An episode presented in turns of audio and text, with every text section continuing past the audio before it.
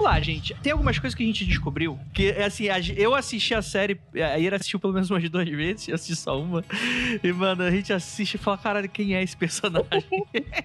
Eu tava devorando vários vídeos de resumos, conspirações, o que as pessoas estão achando, hipóteses, né? Aí teve, eu teve uma hora que eu parei, assim, tipo, no sofá com o cérebro derretendo. Aí o Andrei, chega, Ira, para, para com isso. Virou um pouco Game of Thrones, né? Do meio pro final de Game of Thrones era muita teoria. Eu senti um pouco isso. É que vocês não viram Lost.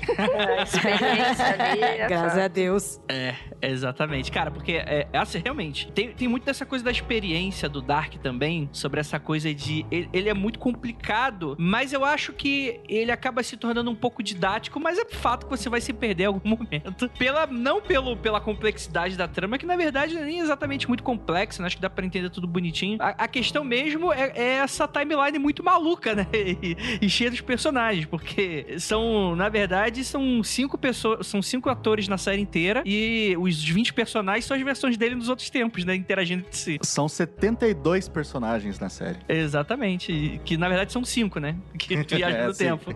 Eles formam toda uma sociedade, né? E tal. Bem, Dark é essa série alemã que estreou na Biblioteca Vermelha aí, da, da, que você já sabe qual é, e vai estrear a temporada agora no dia 27. E a gente tá fazendo aqui um grande. Uma, porque muita gente pede, né? Porque Dark acabou se tornando bastante popular, enfim, entre teorias e. Porque é uma série muito boa. Eu, eu acredito que talvez que seja a melhor série que eu vi de produção Netflix, assim. É, mas acho que a gente pode comentar isso um pouquinho mais pra frente. Mas de qualquer forma, a gente vai falar mais sobre ela e nossas expectativas para a terceira temporada, que eu acredito que vai ser uma bomba desgraçada engraçada.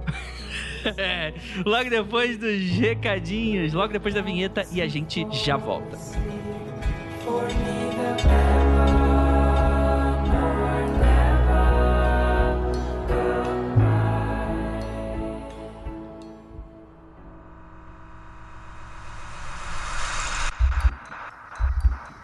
Não há nada de errado com seu áudio. Adentramos agora através dos seus sentidos. Estamos preparando você para o que vai acontecer nos próximos minutos.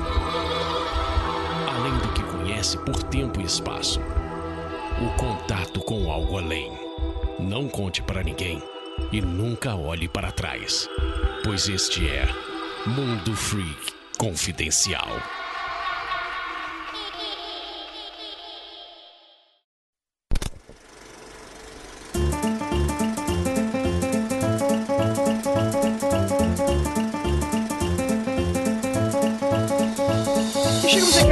De recadinhos do Mundo Freak. Eu prometo que vai ser bem rapidinho, por isso que eu vou falar bem rápido para você. Primeiramente, agradecer muitíssimo a você que tá... Muito obrigado para você que está aqui sempre com a gente. E também a você que abre seu bolso para garantir aí mais um meizinho aí de subsistência do seu programa, do seu canal preferido aí nas internets. Com mínimo de 5 reais, uma assinaturazinha básica, você consegue aí ajudar a gente a fazer uma penca de diferença aí no nosso serviço. Então, por favor, é, avalie, entra lá no apoia.se barra confidencial. Os links vão estar tá aí no post e vocês vão ganhar coisinhas legais. E a grande certeza é que a gente estará aqui com você por mais um tempo. Segundamente, vamos falar aqui dos nossos artistas favoritos, aqueles caras que no meio dessa pandemia e tal, não tem mais evento, e aí como é que fica, né? Artistas e pessoas com projetos irados. É, lembrando que você pode ir no nosso formulário e preencher tudo bonitinho. O formulário vai estar tá aí no post. E, gente, eu vou pedir encarecidamente para que vocês preencham o formulário da maneira correta, gente. Muita gente não sabe falar sobre o seu projeto e é muito importante passar informações que sejam que a gente consiga entender o que é o projeto de vocês, né? Pra gente não ficar caçando informação formulário é justamente para isso, né? Então, é, se você quiser aparecer aqui nesse momento de recadinho, a gente pede encarecidamente para você revisar, saber descrever, colocar o link do Catarse se for de Catarse, colocar o link do site se for de, tiver o site, colocar o link do portfólio se tiver portfólio. É muito importante isso, tá bom, gente? Se você não colocar a informação, infelizmente a gente não tem como fazer muita coisa e a gente vai passar pro próximo, beleza? E avisando a todos que a gente tá tratando de ordem cronológica. Ai meu Deus, bateu o desespero, faltam cinco dias para bater a meta e eu tem, vocês têm que falar do meu projeto no- na próxima semana. A gente não vai dar essa garantia pra você, não. A gente tá lidando aí com projetos que vão chegando com a gente de ordem cronológica, tá bom, gente? Então, é isso. E a gente não vai passar tempo na frente. Então, bora falar desses lindos? Vamos lá. Bem, primeiramente vamos falar dele, do Rafael Macedo. Rafael Macedo, ele é escultor tradicional há 5 anos, com foco em personalizados e cultura pop. Ele produz estátuas colecionáveis de diversos temas, né, que variam entre figuras históricas, personagens da cultura nerd atual, todos feitos à mão um por um por ele mesmo, desde a criação do projeto até a confecção de cópias, pintura, embalagem, são peças em resina poliéster, dando assim maior durabilidade. Ele tem uma página aqui no Mercado Livre que eu vou deixar pra vocês e cara, estão modelo, inclusive, Rafa, Ma- Rafa, Ma- Rafael, olha, Estou interessado, vamos conversar aí. Olha aí, ó. Cara, que bu- busto do Dr. Manhattan, do Deadpoolis, do Batman, cara, do- do Black Sad, do Gigante de Ferro, cara. Que coisa maneira. Ah, meu Deus do céu. Eu, eu- eu- inclusive, calma aí. Eu vou. Tem, tem uma máscara aqui do máscara que tá me interessando bastante. Então, ó, eu não sei. Ó, ó, tem uma máscara aqui do máscara aqui que quando você entrar no, no, no, no- Mercado Livre aqui, não sei nem se vai estar disponível já, porque essa aqui já é minha. Não sei nem se vai ter outras cópias aqui, não, mas eu tô, já tô garantido a minha. Então fica aí um grande abraço aí pro grande Macedão. E que, enfim, né? Espero que esteja tudo bem.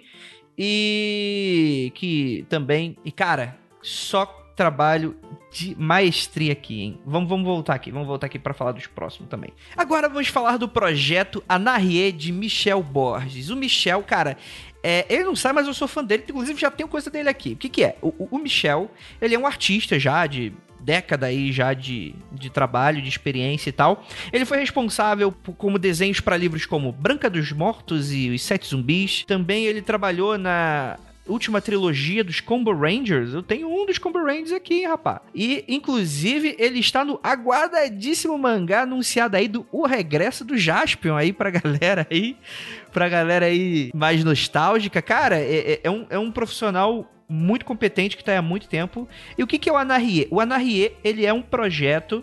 Ele foi um dos primeiros projetos de quadrinho, acho que inclusive é o primeiro aí do nosso queridíssimo Michel. E ele tá relançando, né? Que foi um projeto que ele conseguiu pelo PROAC, que ele lançou e tal, fazem 10 anos desse projeto. E nesse Catarse ele tá fazendo um relançamento, né? E, cara, é, é um tema, obviamente, né? de festa junina, né? O Julina, né? Sei lá, vai saber, né? Mas que, cara, pra você, cultura brasileira, ele tem esse traço bem interessante, que é esse estilo mais mangá, né? Obviamente, Combo Rangers, Jaspion, aí por aí vai. Né, cara? Que bacana, mano. E, e ó, e, e, rapaz, personagem da cultura folclore, da cultura. Cara, muito bacana o seu trabalho. Vou deixar aí o link do Catarse para vocês, mas prestem atenção, faltam apenas 15 dias da data de publicação desse podcast para apoiar. O projeto já foi mais do que eh, alcançada a meta, então é basicamente uma pré-venda. Então garanta já o seu Anarrie, que parece estar um projeto muito bonito e bem bacana. Então um abração aí pro Michel e garanta já aí o seu aí para você que curte essa pegada de festa junina, pra você que tem aí adolescentes, jovens adultos, crianças, para todas as idades aí. E agora a gente vai falar de um projeto que eu sou extremamente fã, lá do Felipe Kling, né, que pra quem não conhece, ele tem um blog de mistérios que é o Mundo Gump. Cara, o, o Felipe, ele tem esse projeto, né, que é o Obscura Studios, que é aí uma produtora também de colecionáveis e coisas de itens incomuns e peças exclusivas sob encomenda. Cara, é- ele é uma, um- uma das lojas mais legais para você que gosta dessa cultura de mistérios, ufologia no geral. Ele estava na última SP Fantástica, ele tinha uma barraquinha lá, era aquilo que, cara, inclusive já garan- garanti já o meu exemplar lá mesmo, a luminária aí do Rubens, pra quem não sabe, Rubens é como a gente apelidou, é, é- é o queridíssimo ET do pote, né?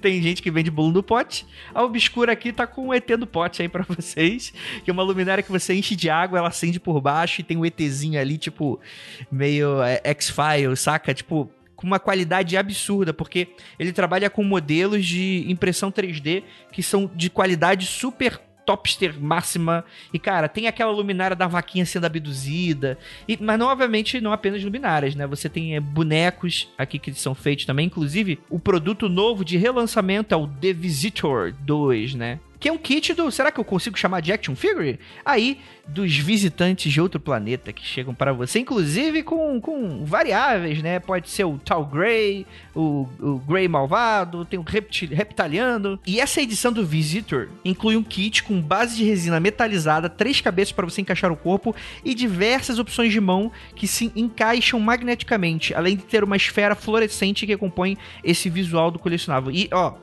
preste atenção, corre, porque é uma edição de numerada e limitada feita à mão com muito cuidado, por quem gosta e estuda sobre os extraterrestres. A altura do alho é basicamente 35 centímetros, é basicamente a boneca Xuxa aí pra você brincar com... Não, a boneca Xuxa é maior, né? Mas 35 centímetros também é grande, grande pra caramba. Você consegue andar com ele dentro de casa, ele só não anda sozinho, tá bom, gente? Senão vou me acusar de propaganda enganosa. Você escolhe como você quiser, vai vir num kitzinho, você pode trocar todo dia. Quero agora um reptiliano invadindo a minha casa. Tem canecas personalizadas, caneca do Nemesis, canecas em 3D. Cara, e tem aqui um item único sob encomenda, que é o Ju... Cara, isso aqui eu tô de olho. Já tem bastante, inclusive. Cara, tem, tem um- uma tabuleta aqui do Jumanji. Lembra do Jumanji do, do filme? Não esse novo aí que você tem o jogo de videogame e tal, mas do clássico que você tem o jogo de tabuleiro. E aí você abre e você escuta os tambores. Tum, tum, tum. Cara, só na Obscura você tem uma réplica idêntica desse jogo pra manter aí na sua casa, que toca musiquinha, tem leitor ali digital que funciona e cara, tem- a- as peças até se movem sozinhas. Tem kit de exorcismo, kit do Draco, mano. Você pode optar inclusive por um orçamento. Cara, eu queria que você fizesse pra mim uma maleta do século XX, to, to, to uma imagem. Mano, e eles vão se virar nos 30 e entregar pra você personalized o que você quiser, mano. É muito irado.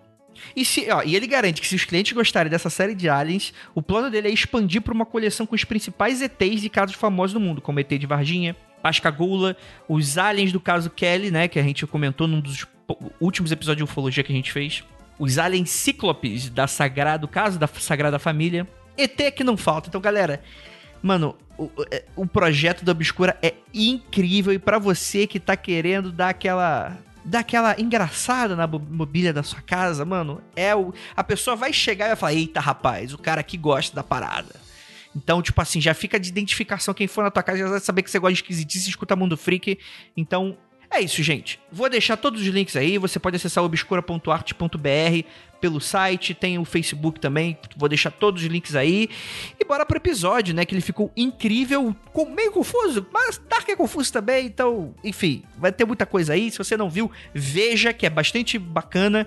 Na data de publicação desse podcast, eu acho que é entre hoje e amanhã deve estrear aí a nova temporada. Então aproveite para você animar, esquentar os motores, que a expectativa está altíssima. E bora lá pro cast.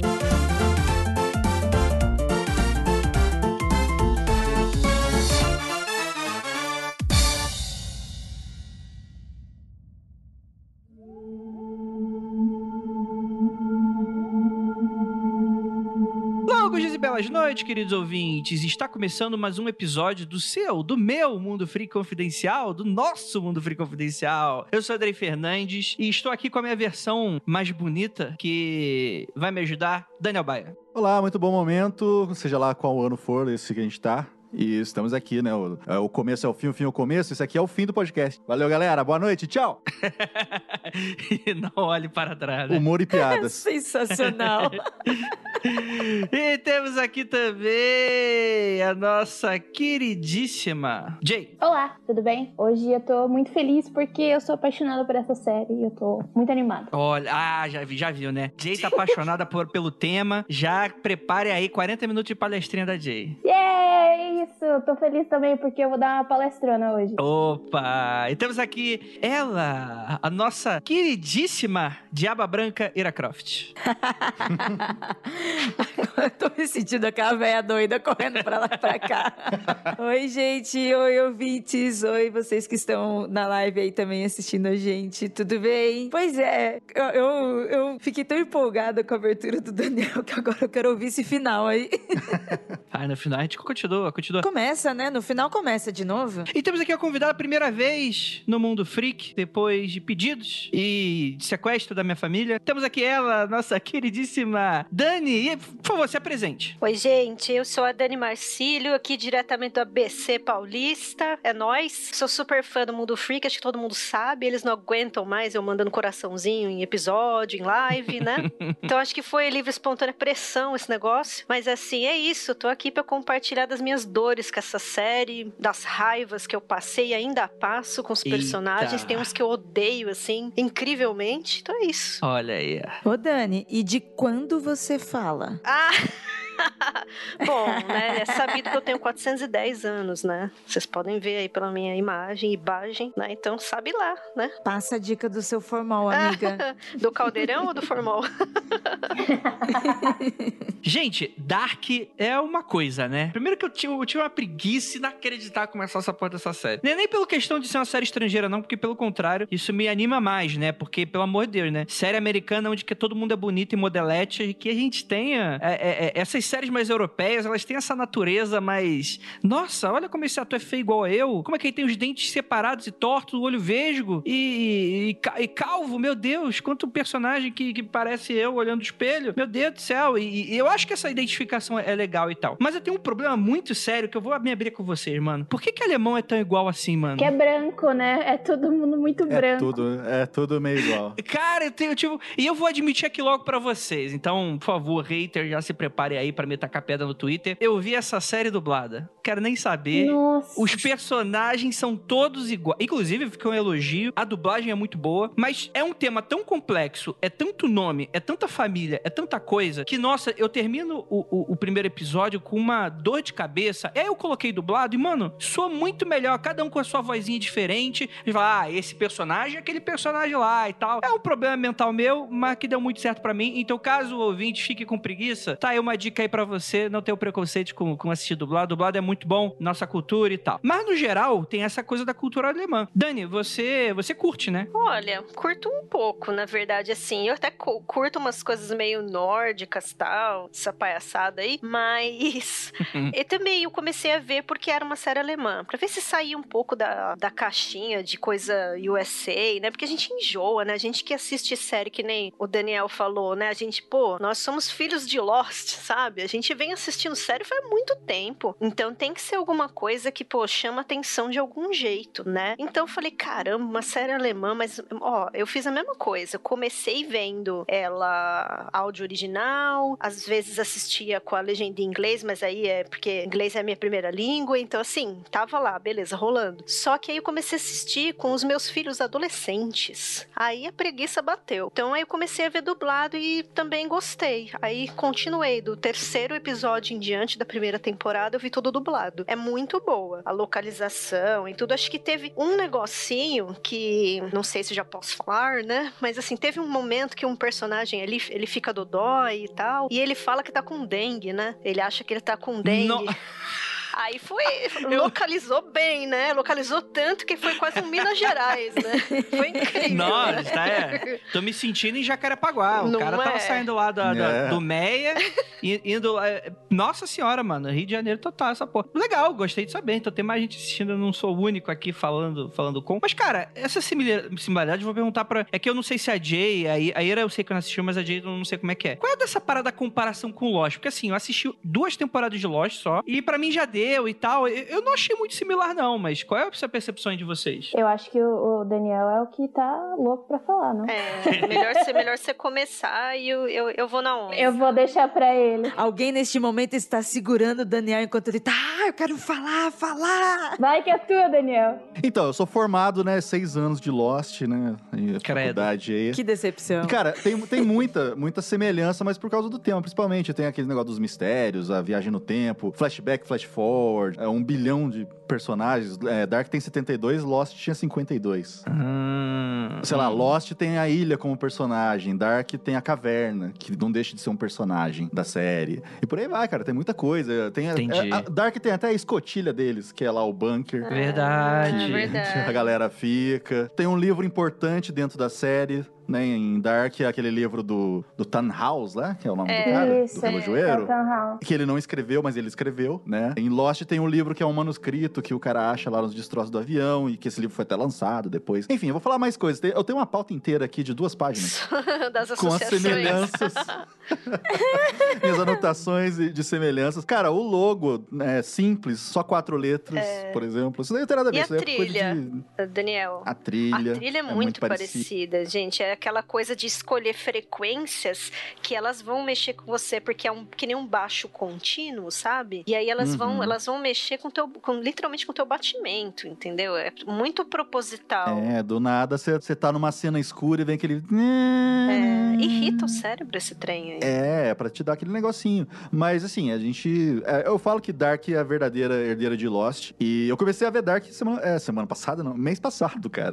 tipo, eu nunca. Essa, nunca. essa série nunca entrou no meu radar, assim, de séries. E foi por acaso. Eu precisei usar uma música de alguma coisa que tivesse a ver com viagem no tempo, num podcast que eu tava editando. E eu fui procurar e peguei o tema da série. Aí eu gostei da música e uma coisa foi levando a outra. E agora tô viciado. Lembra e... bastante o Massive Attack, né? Essas bandas assim, alterna. E mais uma coisinha aí para os ingredientes de Lost. É a coisa das sociedades secretas, né? Essas organizações. A gente não sabe se é uma Dharma Initiative, o que que é. Tem uma carinha de maçonaria, né? É, ou se eles são tipo os, os outros. Uhum. E tem o negócio dos nomes serem importantes, né? Nomes bíblicos. Hum, verdade. Tem Adão, tem Eva, tem Miguel, né? O Michael, Miquel. Tem Lúcifer. Não, esse aí não tem. Não que não É. tenha capirotagem, né? Tem.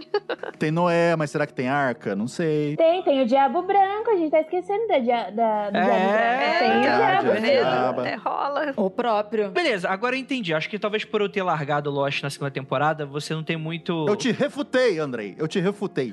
Daniel Bayer jantou o Andrei no podcast com Ah. o Freak. Entenda. Andrei foi cancelado, né? Por... Não, mas é porque eu realmente abandonei a, série antes de você ter essa parada dos fast forwards e, e- e- e linhas do tempo, tu não sabe exatamente onde que você tá, com quem você tá falando e por aí vai e tal. Beleza, aí nesse ponto eu acho que fica realmente mais similar. Porque assim, uma coisa que não me irrita em Dark e me irritava bastante em Lost era o fato de que Lost usava o mistério como aquele lance do cliffhanger, né? No sentido de, além de ser o que encerrava muito dos episódios, era o que te segurava na trama. Tipo assim, você tinha mistérios que iam, tipo, viajava por temporadas você tentando descobrir. E esse foi o maior erro dela, né? Porque em seu final, isso foi um recurso tão utilizado pra segurar a audiência e depois eles não souberam como responder. Eles criaram um embrólio tão grande e aqui não acontece. Pelo contrário, tipo, ah, a criancinha sumiu. Aí você pensa, beleza, é uma série que ela vai se passar dentro desse grande mistério que você. É um tropo muito famoso, né? Mas pera aí, ó, eu não assisti Lost, mas eu vou defender este roteiro de Lost, esse formato. Por quê? Primeiro estamos falando de da época com que ele foi produzido, ó. Falar em época num programa sobre Dark Lost é complicado, né? Mas, né, vamos lá, a gente tem que pesar na época com que, foi, com que ele foi produzido, as referências, tanto de, de tecnologia quanto de pessoas, né? Aquele momento social que estava vivendo ali, e como está sendo feito o Dark agora. Lost era uma série pra TV. Ela tinha esse formato de a cada, de cada capítulo fazer com que o mistério prenda as, as pessoas para que as pessoas liguem a TV e assistam no próximo episódio. E era um tipo de roteiro como o roteiro das nossas novelas aqui no Brasil. São roteiros que eles também vão mudando conforme o gosto do público, conforme as pessoas estão assistindo. No caso de Dark, inclusive a escritora deixou bem claro isso no início, que ela era uma série preparada para streaming e uma série preparada para ser três temporadas. E foi uma das coisas, assim, que despertou interesse de pessoas como eu que não assisti Lost. E despertou interesse também de pessoas que tinham assistido Lost, mas que ficaram órfãos de Lost, né? As pessoas que reclamaram um pouco do final, que não é o meu caso, porque eu não assisti, mas que tinha, assim, um formato mais resumido, encurtado, com um novo mistério, mesmo não dizendo que seja novidade. Então eu acho que, assim, é bom deixar claro também esses formatos diferentes de roteiro de ambas as séries, que são super legais, têm o mesmo tema, mas que dá pra assistir de forma diferente. Eu acho que o exemplo claro que a gente tem foi Twin Peaks, né? Que Twin Peaks é uma série da década de Nossa, 90. tirou as palavras da minha boca. Gente, incrível. Primeiro que, quando vocês falam de Lost e Dark, eu nem penso nessas duas. Eu penso, eu penso direto em Twin Peaks, porque eu acho que essas duas séries bebem muito de Twin Peaks. Mas assim, eu sou muito fã de Twin Peaks. Eu acho que Twin Peaks, no- na década de 90, era o tipo de seriado que você conseguia assistir só um episódio, realmente era como se fosse uma novela, só um episódiozinho, e ficava aquele negócio, aquela expectativa pro próximo episódio. Quando o David Lynch lançou, depois de 25 anos, o seriado de novo, e por stream, via stream, você não consegue maratonar Twin Peaks nem ferrando. É um seriado pra você assistir só um episódio e você digerir aquele episódio por uma semana. Então, Eu acho que sim, existem. Eu fiquei muito encantada por Dark por causa disso, dela ser uma, um seriado fechado e um seriado que ele é curto, ele não é longo o suficiente, ou seja, não vai dar vazão pro, pro pessoal fazer fanfic, essas coisas, né? E prolongar. Os fillers, né? Exato. Tipo, fecha a história. Eu gosto. Eu não gosto muito de seriados com histórias literalmente fechadas. Eu gosto que deixe coisas abertas para eu poder é, pensar, mas eu gosto que tenha final, entendeu? Que não dê continuidade. Porque isso abre mão, de novo, para coisas que nem Game of Thrones que virou que virou, que eu fiquei extremamente decepcionada. Então, eu acho que existem espécies de seriados que também foram criadas em datas diferentes, mas eu acho que, por exemplo, Twin Peaks ele não funciona para stream.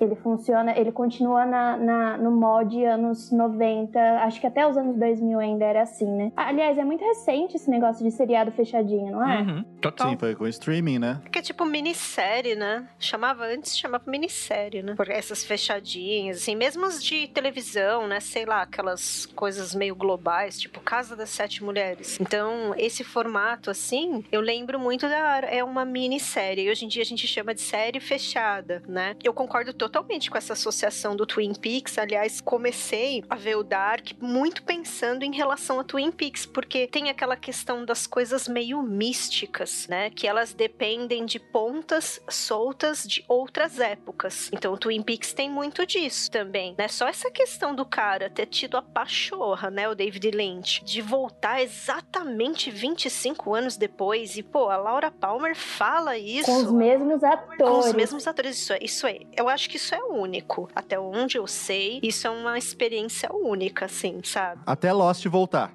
Até Lost voltar.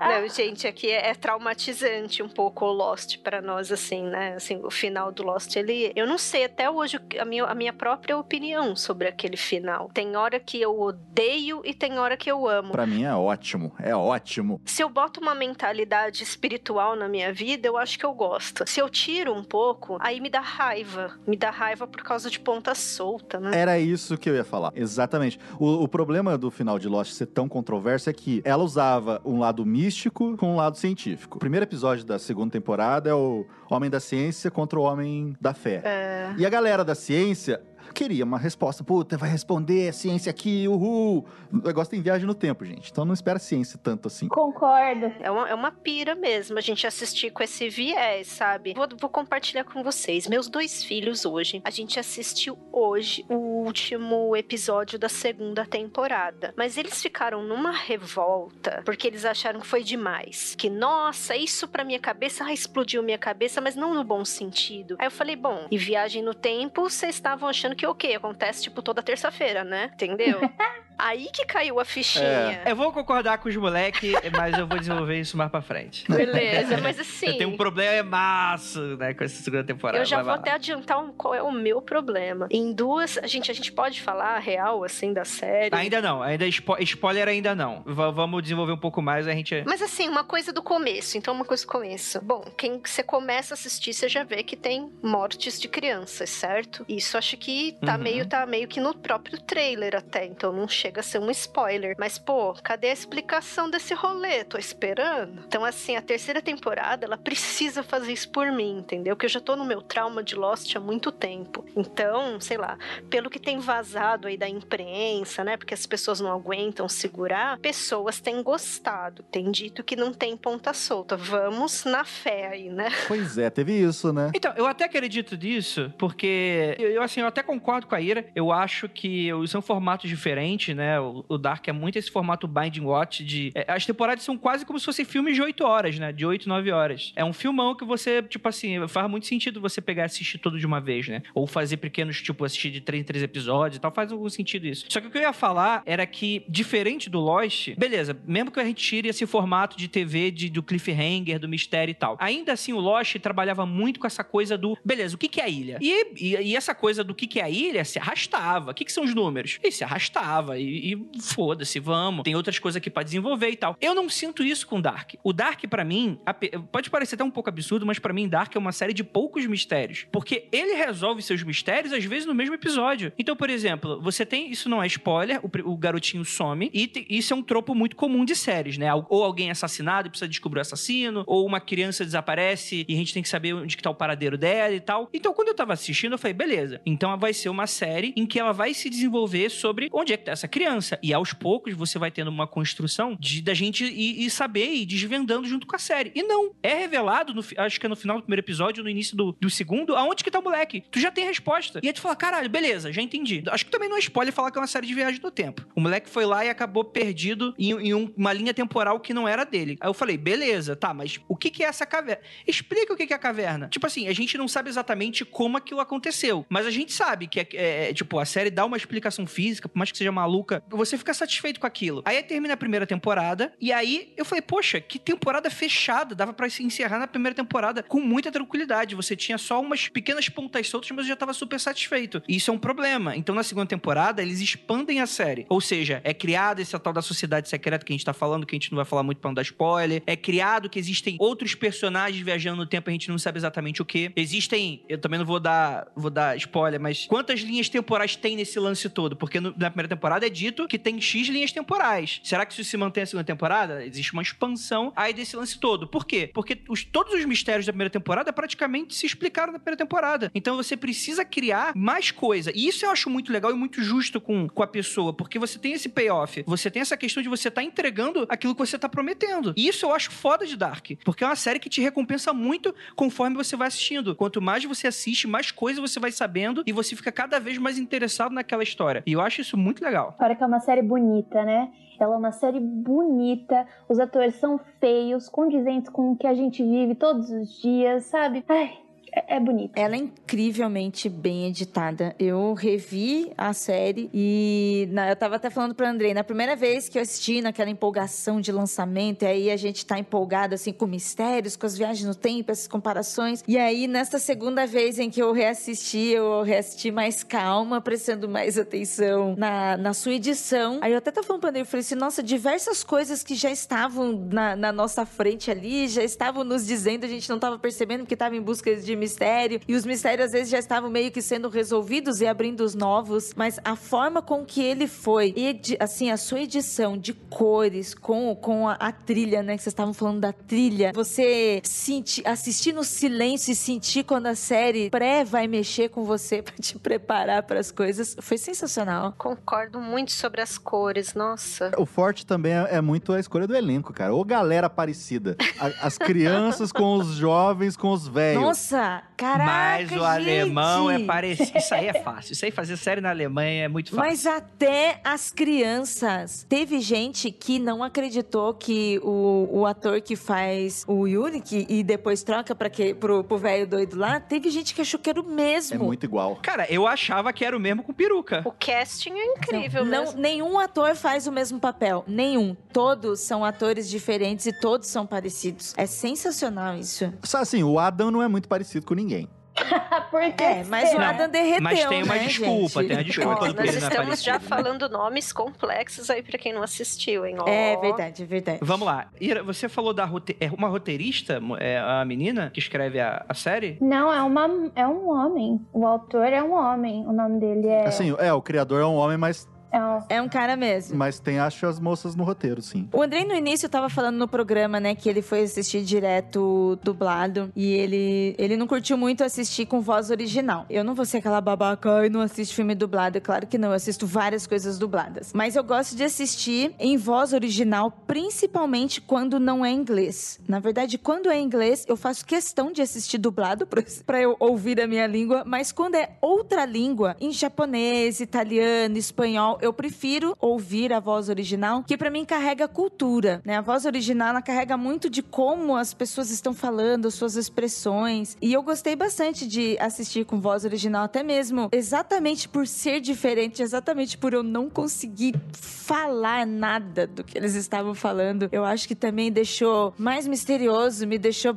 mais curiosa, sabe? Pra entender o que as coisas estavam acontecendo ali. Uma pessoa que, quando a gente assiste dublado e eles vão narrando e você vai ouvindo com mais calma, né? Você já tá absorvendo. Até porque eu assisti a segunda vez dublada, eu já sabia, então eu absorvi mais fácil. Mas assistir na voz original me deixou muito mais dentro dos personagens ali, sabe? Como se eu estivesse realmente é, sentindo o que eles estavam passando. Porque eles são muito bons atores também. Então, acho que esse lance de você ter assistido em alemão e tal, é, não sei, eu acho que, que possibilita melhor da gente prestar atenção na atuação, né? Como eu assisti um pedaço em uma parte com o áudio original e outra sem, isso eu concordo. Porque, por exemplo, a Catarina, ela é, ela é brava mesmo, né? Aquela atriz ali, pelo amor. E, assim, o próprio Urik também, que ele é ótimo ator, a gente já viu. Se não me engano, ele é aquele cara daquele filme que o Hitler volta, né? Como se ele voltasse pra Alemanha nos tempos atuais aí. Ah, é verdade, eu sei qual que é esse filme. Lembra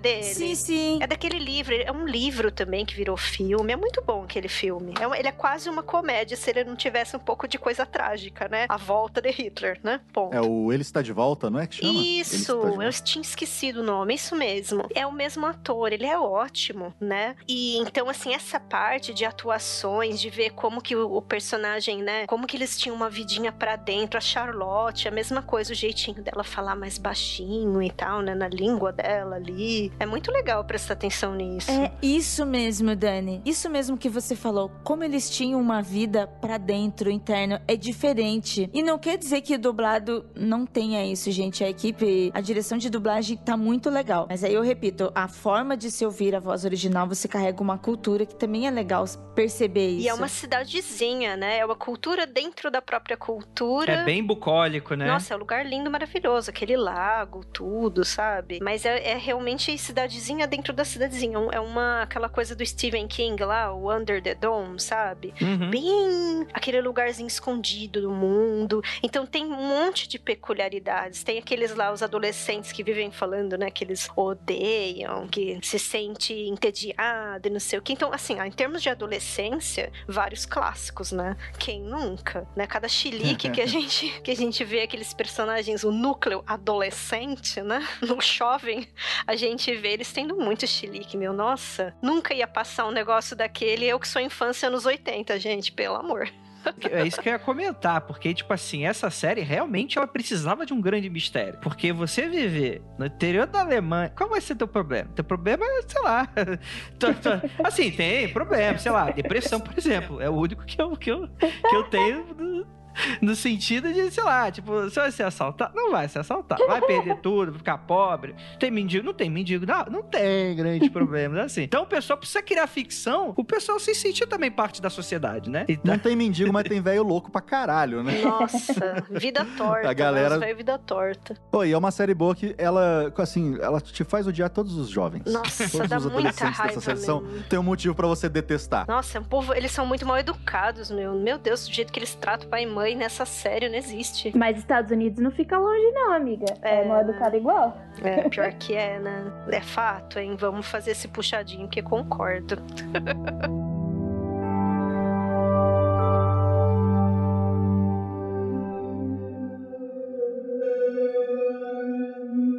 Enfim, mas também pra gente também não se alongar muito e já passar pra história, esse tipo de coisa e tal, é uma série que ela é uma série alemã, ela é de produção Netflix, né? É a primeira série original Netflix, a primeira temporada é, estreou em 1 de dezembro de 2017. É uma série super recente, em que acredito que essa terceira temporada vá concluir tudo, né? Foi criada pelo Baran Odar e Gente Freeze.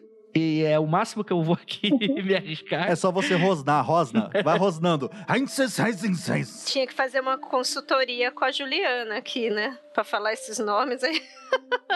Então, inclusive, mandar o, o grande abraço pra ela, que ela não pôde estar nesse programa por conflito de agenda, né? A gente não conseguiu e tal. Ela tá em outro ano. É, ela não assistiu a segunda temporada, eu achei sacanagem, tadinha, ela gravar e obrigar ela a escutar os spoilers. Só Mas- pra falar alemão pra gente, né? Só pra falar levou pra gente. Não, cara, eu acho que era indispensável ela aqui, mas não deu, enfim. Não, pode perder o time também. Mas é interessante porque ela traz essa proposta de ser uma série que ela trata sobre viagem no tempo. E é muito interessante que ela não tem medo de criar paradoxo, né? ela não. É, ela mergulha de um jeito. Tipo assim, no início parece até uma bobeira. Tipo assim, ah, ok. O moleque foi lá tanto tempo. Vamos descobrir esse grande mistério e tal. E aí tu vai descobrindo as paradas que, meu Deus do céu, o que que tá acontecendo nessa série? Porque essa série, na verdade, ela é um grande ninho de gato que tu não sabe onde começa, onde termina. E quando tu tá mergulhado dentro dela, que você começa a ver a extensão do que tá rolando realmente naquela cidade, você fala, meu Deus do céu, mano. Tipo, é, tá pior do que aquela cidade onde os primos se casam, mano. É. Eu já tô te imaginando fazendo aqueles murais que tá. Todo mundo da série tem um, né? Mural com fotinho, que aí vai juntando fotinho com um pedacinho de lana. Então eu acho que Nossa. a, a experiência. Eu comecei a escrever, a colocar no caderno. Falei, nossa, eu vou começar a fazer aqueles mapinhas, mapinhas mentais, né? Aí depois, né, aquela história, né? Minha filha me mandou pelo Twitter, que eu acho que eu mandei pra vocês, se, se deu certo, eu consegui mandar pra vocês, uma árvore genealógica Sim. do Dark, entendeu? Porque aí eu falei, vou usar isso aí, né, Pra não esquecer nomes e tal, ligações, vamos ver, porque é, você vê, né, que eu sou da velha guarda, tava no caderno, né? Mas agora isso aqui resolveu, bem mais legal. E uma única coisa que acho que a gente ainda não tocou, mas imagino que tipo a Jay seja uma pessoa que vai saber melhor, né? Porque você é, você é da física, né?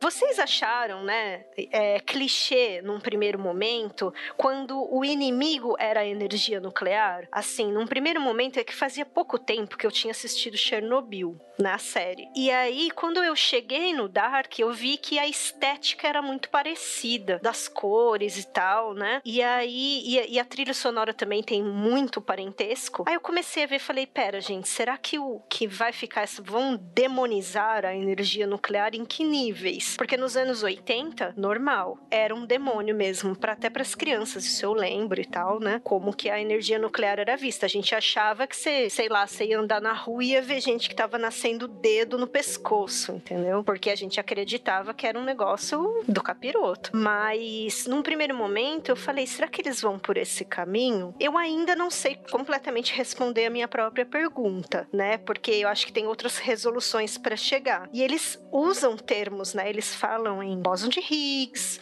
eles falam em matéria escura, né? Então, que, que será que caminho será que eles vão que eles vão percorrer com Uhum. isso, né? Para onde que eles vão levar esse lado, né? Na verdade, já tá tudo interligado. Vocês que ainda não puxaram os fiozinhos. Tã, tã. Tandã. Tem tudo a ver, tudo a ver Então, com vamos Chernobyl. ter, vamos ter uma binha de física daqui a pouco, mas só pra gente. Tudo está conectado, tudo. vamos, vamos separar e tal, mas só pra. Antes da gente responder. Antes da gente não, não ia responder não. Antes da gente falar de física e tal, só respondendo sua pergunta, Dani. Eu, particularmente, não senti isso. Não senti que a energia eh, nuclear era o problema ali. Pelo contrário, pra mim, na verdade, ele funcionou mais como um argumento do roteiro pra viabilizar o que tava acontecendo. Porque eles podiam falar qualquer coisa, que era o demônio e tal. Só que eles preferiram ir pra uma pegada mais científica. Não foi o Rafael, né, que escreveu o roteiro? É, pois é. E aí você te- teria que explicar, beleza, como- o, o que, que seria esse motor que liga tudo isso? Porque, inclusive, a energia nuclear nem é essencial, né? Já que você vai ter outros recursos que vão ser utilizados mais pra frente, né? Sem dar spoiler também, mas vai, vai ter outras questões então. Então, pra mim, ele funciona mais como um argumento de roteiro, de technobabble, de tipo, ah, como é que isso tudo é possível, do que realmente uma ameaça. Porque ninguém ali tá, tipo assim... você- Inclusive, muitas vezes eu esqueço que a série tem uma usina nuclear do lado. Em diversos momentos eu esqueço, né? Eu lembro quando alguém cita e eu. Nossa, Andrei, nossa. Nossa, Como assim é que a você Cláudia, ela fica isso? muito nisso, né? Daquele composto químico que ela começa a testar. Eles não dão ainda, que eu me lembre, eles não dão um nome pra aquilo. Eles dão não um nome Dão químico, sim. né? Então, Dão? sim. É o César 137. Ai, é mesmo, gente. Ainda é o nosso elemento super BR, né? Totalmente. Dão É. sim, claro que dão. Putz. É que ela que chama de ser uma substância que vai mudar tudo. É, é que ela tá nos anos 80, né, Ira? Então, pra ela ainda é um choque. E olha, exato. E olha só como o jogo de edição é isso que é muito foda. Eu concordo com você porque eu também não tinha pre- eu demorei pra prestar atenção que era o Césio porque eu tava tão presa nesse vai e vem dela dentro da usina que ela falando sobre isso eu não tava prestando atenção, sabe? E Já tá aí a Jay e o Dani já tá É. no- numa outra página já do roteiro. Eles têm mural, certeza que tem mural cheio de lã conectando as coisas. Cara, o roteirista dessa série ele precisa muito ganhar um prêmio. É muito. E é uma série que não. Assim, sei lá, vai ter um chato vai falar, não, mas isso aqui. Eu não identifiquei furo nenhum na série. É uma série totalmente amarrada. E não tem poucos embrólios temporais nessa porra, mano. Tipo, o que é paradoxo, eles admitem que é paradoxo. Não, isso aqui é realmente é paradoxo, não tem necessariamente uma resolução. Mas, de resto, todo mundo. Quem é filho de quem ali tá certo. É muito doido isso. Eu tenho um furo só, mas eu acho que não é um furo, porque como não acabou a série, não dá para chamar de furo, né? Eles têm aí, uhum. sei lá, oito pelo menos episódios para falar sobre. Para mim, não ficou claro ainda por, o porquê dos assassinatos das crianças. Não, para mim não tem, já que eles têm a máquina, né? Eles têm a caverna. Qual o ponto daquela coisa que o Noah O Césio, né? É, aquela coisa que, que tem aquela que parece uma cadeira elétrica que passa bem no começo da série. Uhum, e aí tem sim. a questão do Mads, né? Daquele outro ruivinho que some. Então, enfim, né? Eu, eu tô aqui me segurando só pra não falar, não dar spoiler. Mas é os assassinatos que acontecem. Qual por quê? Qual o ponto? É tudo da cabeça do Noah? Ou ele faz realmente a mãe e aquilo tem alguma conexão, né? Porque senão os assassinatos ficam uma coisa assim, ah, tá, ele é um psicopata, e aí, entendeu? Então eu não sei qual a ligação. Eu sei, a gente sabe que o quarto ele funciona também como um, uma brecha temporal, de alguma maneira. O quarto é o bunker. Né? Isso, o bunker. Ele perpassa várias épocas, mas por que daquela cadeira, sabe? Só se, não sei se a gente for pensar que ela é uma proto-máquina, que ela veio antes de todas as máquinas, mas o, o como que é o nome nome do molequinho lá que machucou, machucaram a orelha dele. Hegel, é o Hegel. Ele, ele já é adulto quando as coisas acontecem. Então, não, não seria uma proto-máquina, né? Então, essa é a única coisa que eu pensei de tudo. Eu falei, pera, isso aqui ainda não rolou. De explicar por quê, uhum. qual a uhum. necessidade dos assassinatos, né? Bem, vamos, vamos então para a parte de spoiler, porque a gente tá perigosamente na né? borda. e, e aí a gente, ao explicar esse tipo de coisa, a gente vai pra parte física também. Bem, gente, é, assistam Dark, já te, bateu os 40 minutos já do Mundo Freak, então a gente já pode falar da série.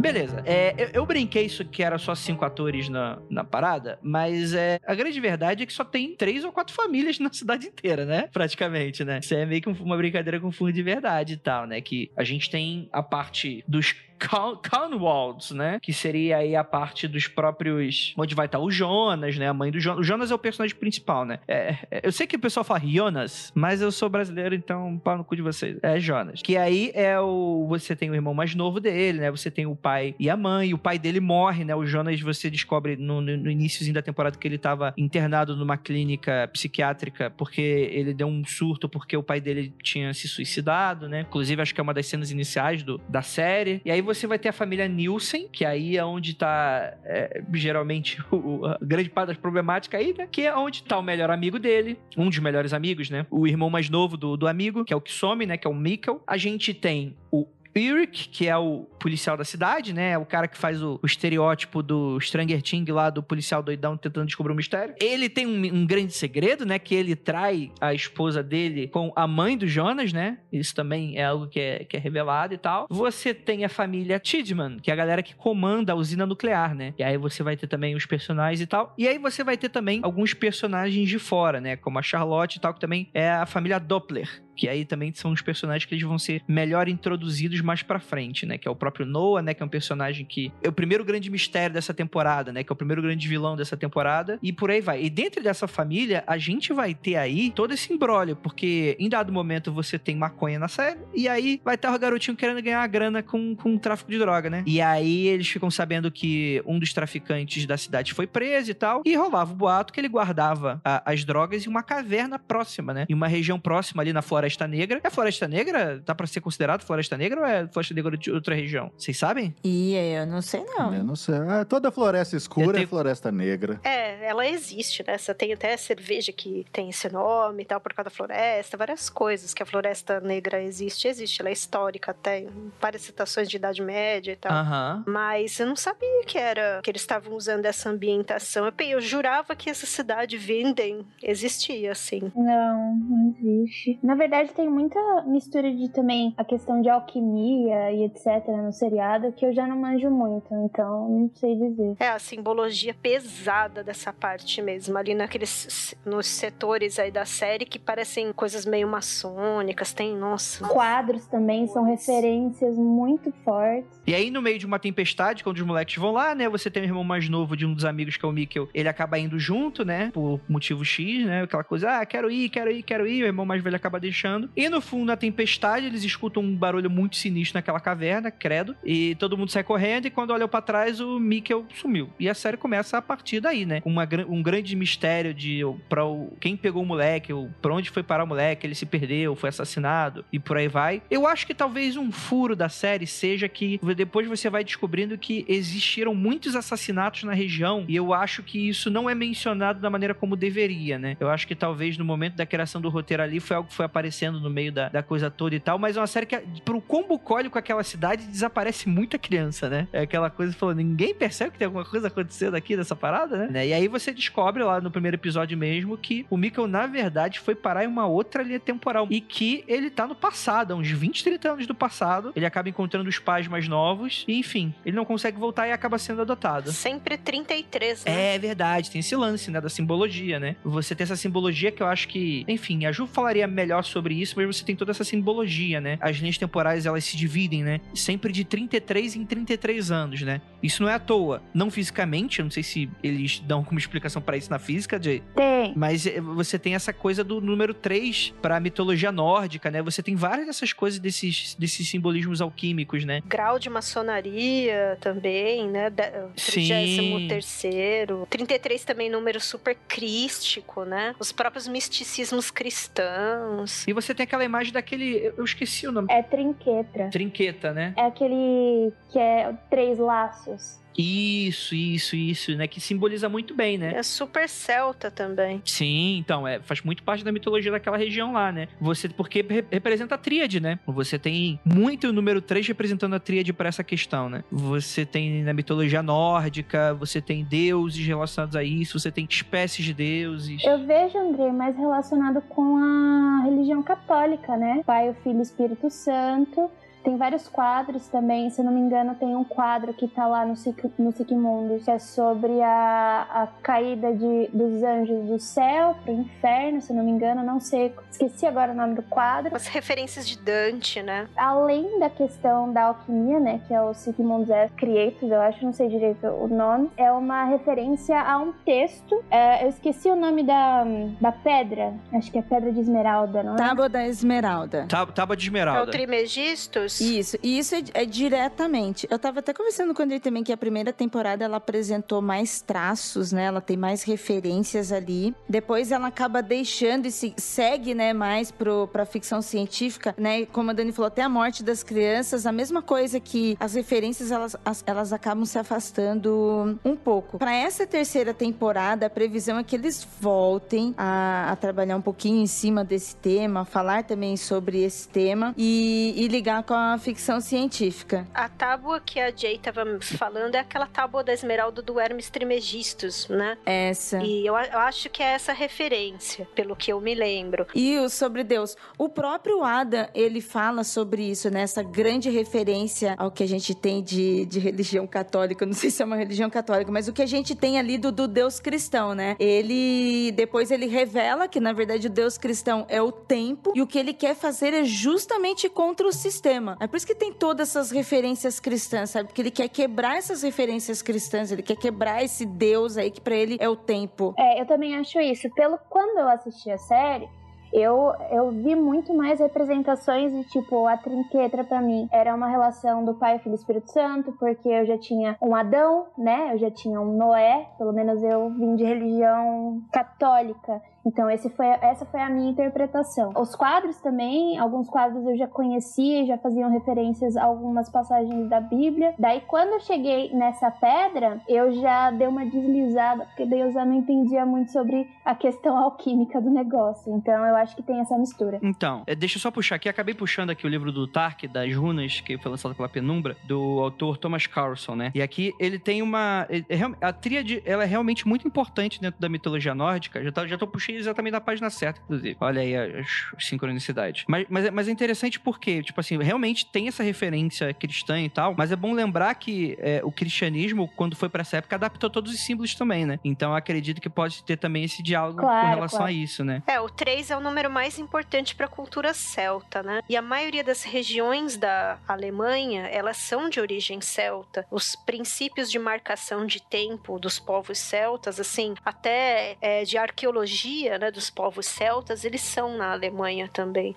E houve muita troca cultural entre vikings e celtas, até por conta depois das invasões vikings que vêm ali para as Ilhas Britânicas, se estendem, né? Quando a gente vê mapa de origem de povo celta, é absurdo o tamanho, né? Então pega a Áustria, pega a Alemanha. Então, assim, são pontos de contato. Agora, é engraçado que eu não tinha pensado isso antes, mas quando a Jay tava explicando do símbolo, quando a gente pensa em conjunto, em matemática, né? Você vê que o miolo daquele símbolo é os três pontos no tempo, né? Eles se tocam de alguma forma. Então, talvez, talvez, quando eles tentam buscar uma origem de onde tudo começa, essa coisa das viagens no tempo, qual será esse fenômeno que é um ponto que concentra um início, né? Talvez tenha alguma relação, talvez eles explorem esse símbolo ainda, porque os três tempos que a série acontece, né, eles sempre tem alguém, né? Normalmente é alguém que é esse ponto de contato, né? Uhum, total. E aí, beleza, só pra eu também não me perder aqui a referência, né? A primeira importância na tríade nórdica é o Voden, o Vili e o V, que quando eles derrotam Ymir na mitologia, Ymir é um grande gigante que é derrotado e a partir do corpo dele é criado a, a Terra, né? E aí o Voden é Odin, pra quem não sabe, é uma das formas de você chamar Ovin. O Vili e o V são dois irmãos dele, né? Então você tem essa primeira tríade, que seria a tríade criadora do espaço, né? Você tem Urd, Verdani e Skuld, que seria a tríade da existência do tempo. Inclusive, pra quem gosta de mitologia grega, elas são muito parecidas porque elas são tecelãs também. Elas tecem o destino. As moiras, né? Exatamente, né?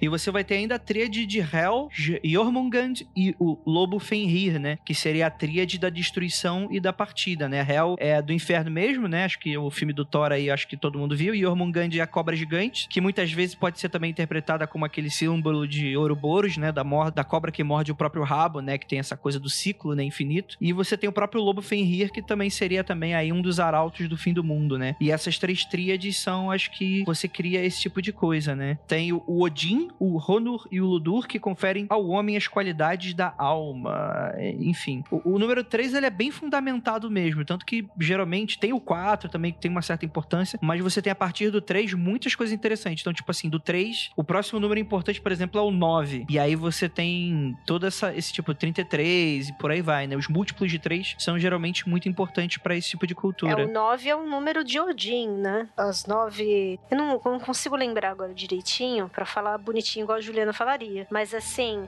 o 9 é um número de Odin por conta daquela questão da árvore, de quando ele se, ele se dá em sacrifício pela revelação dos mistérios ocultos e tal. Uhum. Ali tem alguma explicação do número 9. Mas fica aí a dica e a brecha, né? Pra depois a Juliana explicar isso como deve ser, né? É nove, nove mundos, nove dias pendurados. E o nove é a tríade três vezes. Quem falou foi o Leonardo Piccoli no na live. É, Vocês notaram alguma coisa? Porque pra mim, assim, no início da série eu até pensei que poderia ter alguma coisa sobrenatural envolvida e tal, mas em dado momento essa questão é, é basicamente simbólica, né? Você tem esses ecos, né? De, ah, tem o, o cara que tá comandando tudo é o tal do Adão, né? Um dos vilões é Noé, é o Noah, né? Que, é- que é, o, é, o, é o inglês de Noé e por aí vai. Você tem esses ecos, né? Mas de resto ali, obviamente, né? Que a tecnologia tão distante da gente pode ser encarado como magia, mas de resto a série é bastante preocupada em explicar aquilo como, como tecnologia mesmo, né? E aquilo ali não é tanto mistério a ponto de, beleza, você tem a parte da ficção, mas muitas das coisas ali explicadas, elas são explicadas do jeito da série, do próprio jeitinho da série. Então, você vai ter aquele livro, né, que vai passando de mão em mão, que explica exatamente a viagem no tempo, né, as substâncias e químicas. Aí eu queria que você explicasse, Jay, como é que funciona essa parte física da parada? Faz sentido? Bóson de Higgs e energia nuclear nessa questão? Faz, faz muito, muito sentido. Até a questão do número 3 faz sentido. E do 33 também. Eita, rapaz! Olha, e eu achando que eles estavam só lembrando do Doni Darko lá, que tinha um livro de física, não sei o que, nada, né? Não, o que eu acho legal dessa série é que ela trabalha com princípios físicos, que são suposições que geram paradoxos. Porém, as coisas realmente existem. Por exemplo, é possível fazer viagem no tempo, que nem Dark faz. Na verdade, é uma solução de uma equação da relatividade geral de Einstein. Ela existe. Então, tipo, não é uma coisa. Ah, vamos inventar aqui qualquer coisa para explicar a viagem no tempo. Não, ela é bem fundamentada. E a questão também do uso do césio é muito fundamentado. Que nem a gente estava falando do número 3, dos 33 anos, né? A meia-vida do Césio é de 30 anos, muito próxima do 33. Então quer dizer que eles vão estar tá ali emitindo radioatividade, que nem tem uma hora no, no seriado, quando encontram o corpo da, da Cláudia, eles passam um medidor de radiação e tá super alto, né? Então isso quer dizer que os viajantes no tempo têm muita radiação no corpo deles. É a mesma coisa com o Jonas também. Desculpa, gente, eu falo Jonas porque eu assisti em alemão, desculpa. Uh. Tá? Enfim. E outra coisa, o Césio, o 137 mesmo, ele foi largamente usado para é, construção de relógios atômicos. Então isso é muito próximo do que, do, do que a máquina do tempo ela usa o césio, né? E o césio, antes, na realidade, foi usado para a construção de relógios atômicos. Então, eu acho todas as informações do seriado muito bem enlaçadas. Muito bem mesmo. A máquina tem três, três mecanismos, né? Ela também reforça a ideia do três nas, nas engrenagens dela, né? Só quando levanta até aquela terceira que parece aquele mecanismo que inventaram para o filme do Dan Brown, que é aquele Cryptex, né? É muito parecido, né? O, o giro daquilo, o formato daquilo. Achei bem parecido. E eu tava falando, brincando do Doni Darko, mas quando apareceu o livro no Dark foi uma das primeiras coisas que eu lembrei, gente. Porque tem, né, uma escritora no Doni Darko e ela parece também Sim. aquele estilão da Cláudia, a Cláudia velha, né? Que o, o, policial chama ela de bruxa, né? Ele já manda o estereótipo, né? O alerta ali. E também tinha isso, né? E no caso do Doni Darko até publicaram o livro. Não sei se foi pela zoeira, se tem algum fundamento, isso eu não sei, né? Mas. Informação underground. Temos até um Mundo Frio Confidencial falando sobre isso, sobre esse livro. Perdi o do Doni Darko, então não acredito. É muito bom esse episódio, eu gosto bastante. Claro que é bom, né? Que a gente é otário acha que o livro existe, né, Jay? Então a gente é, é, foi bom esse episódio.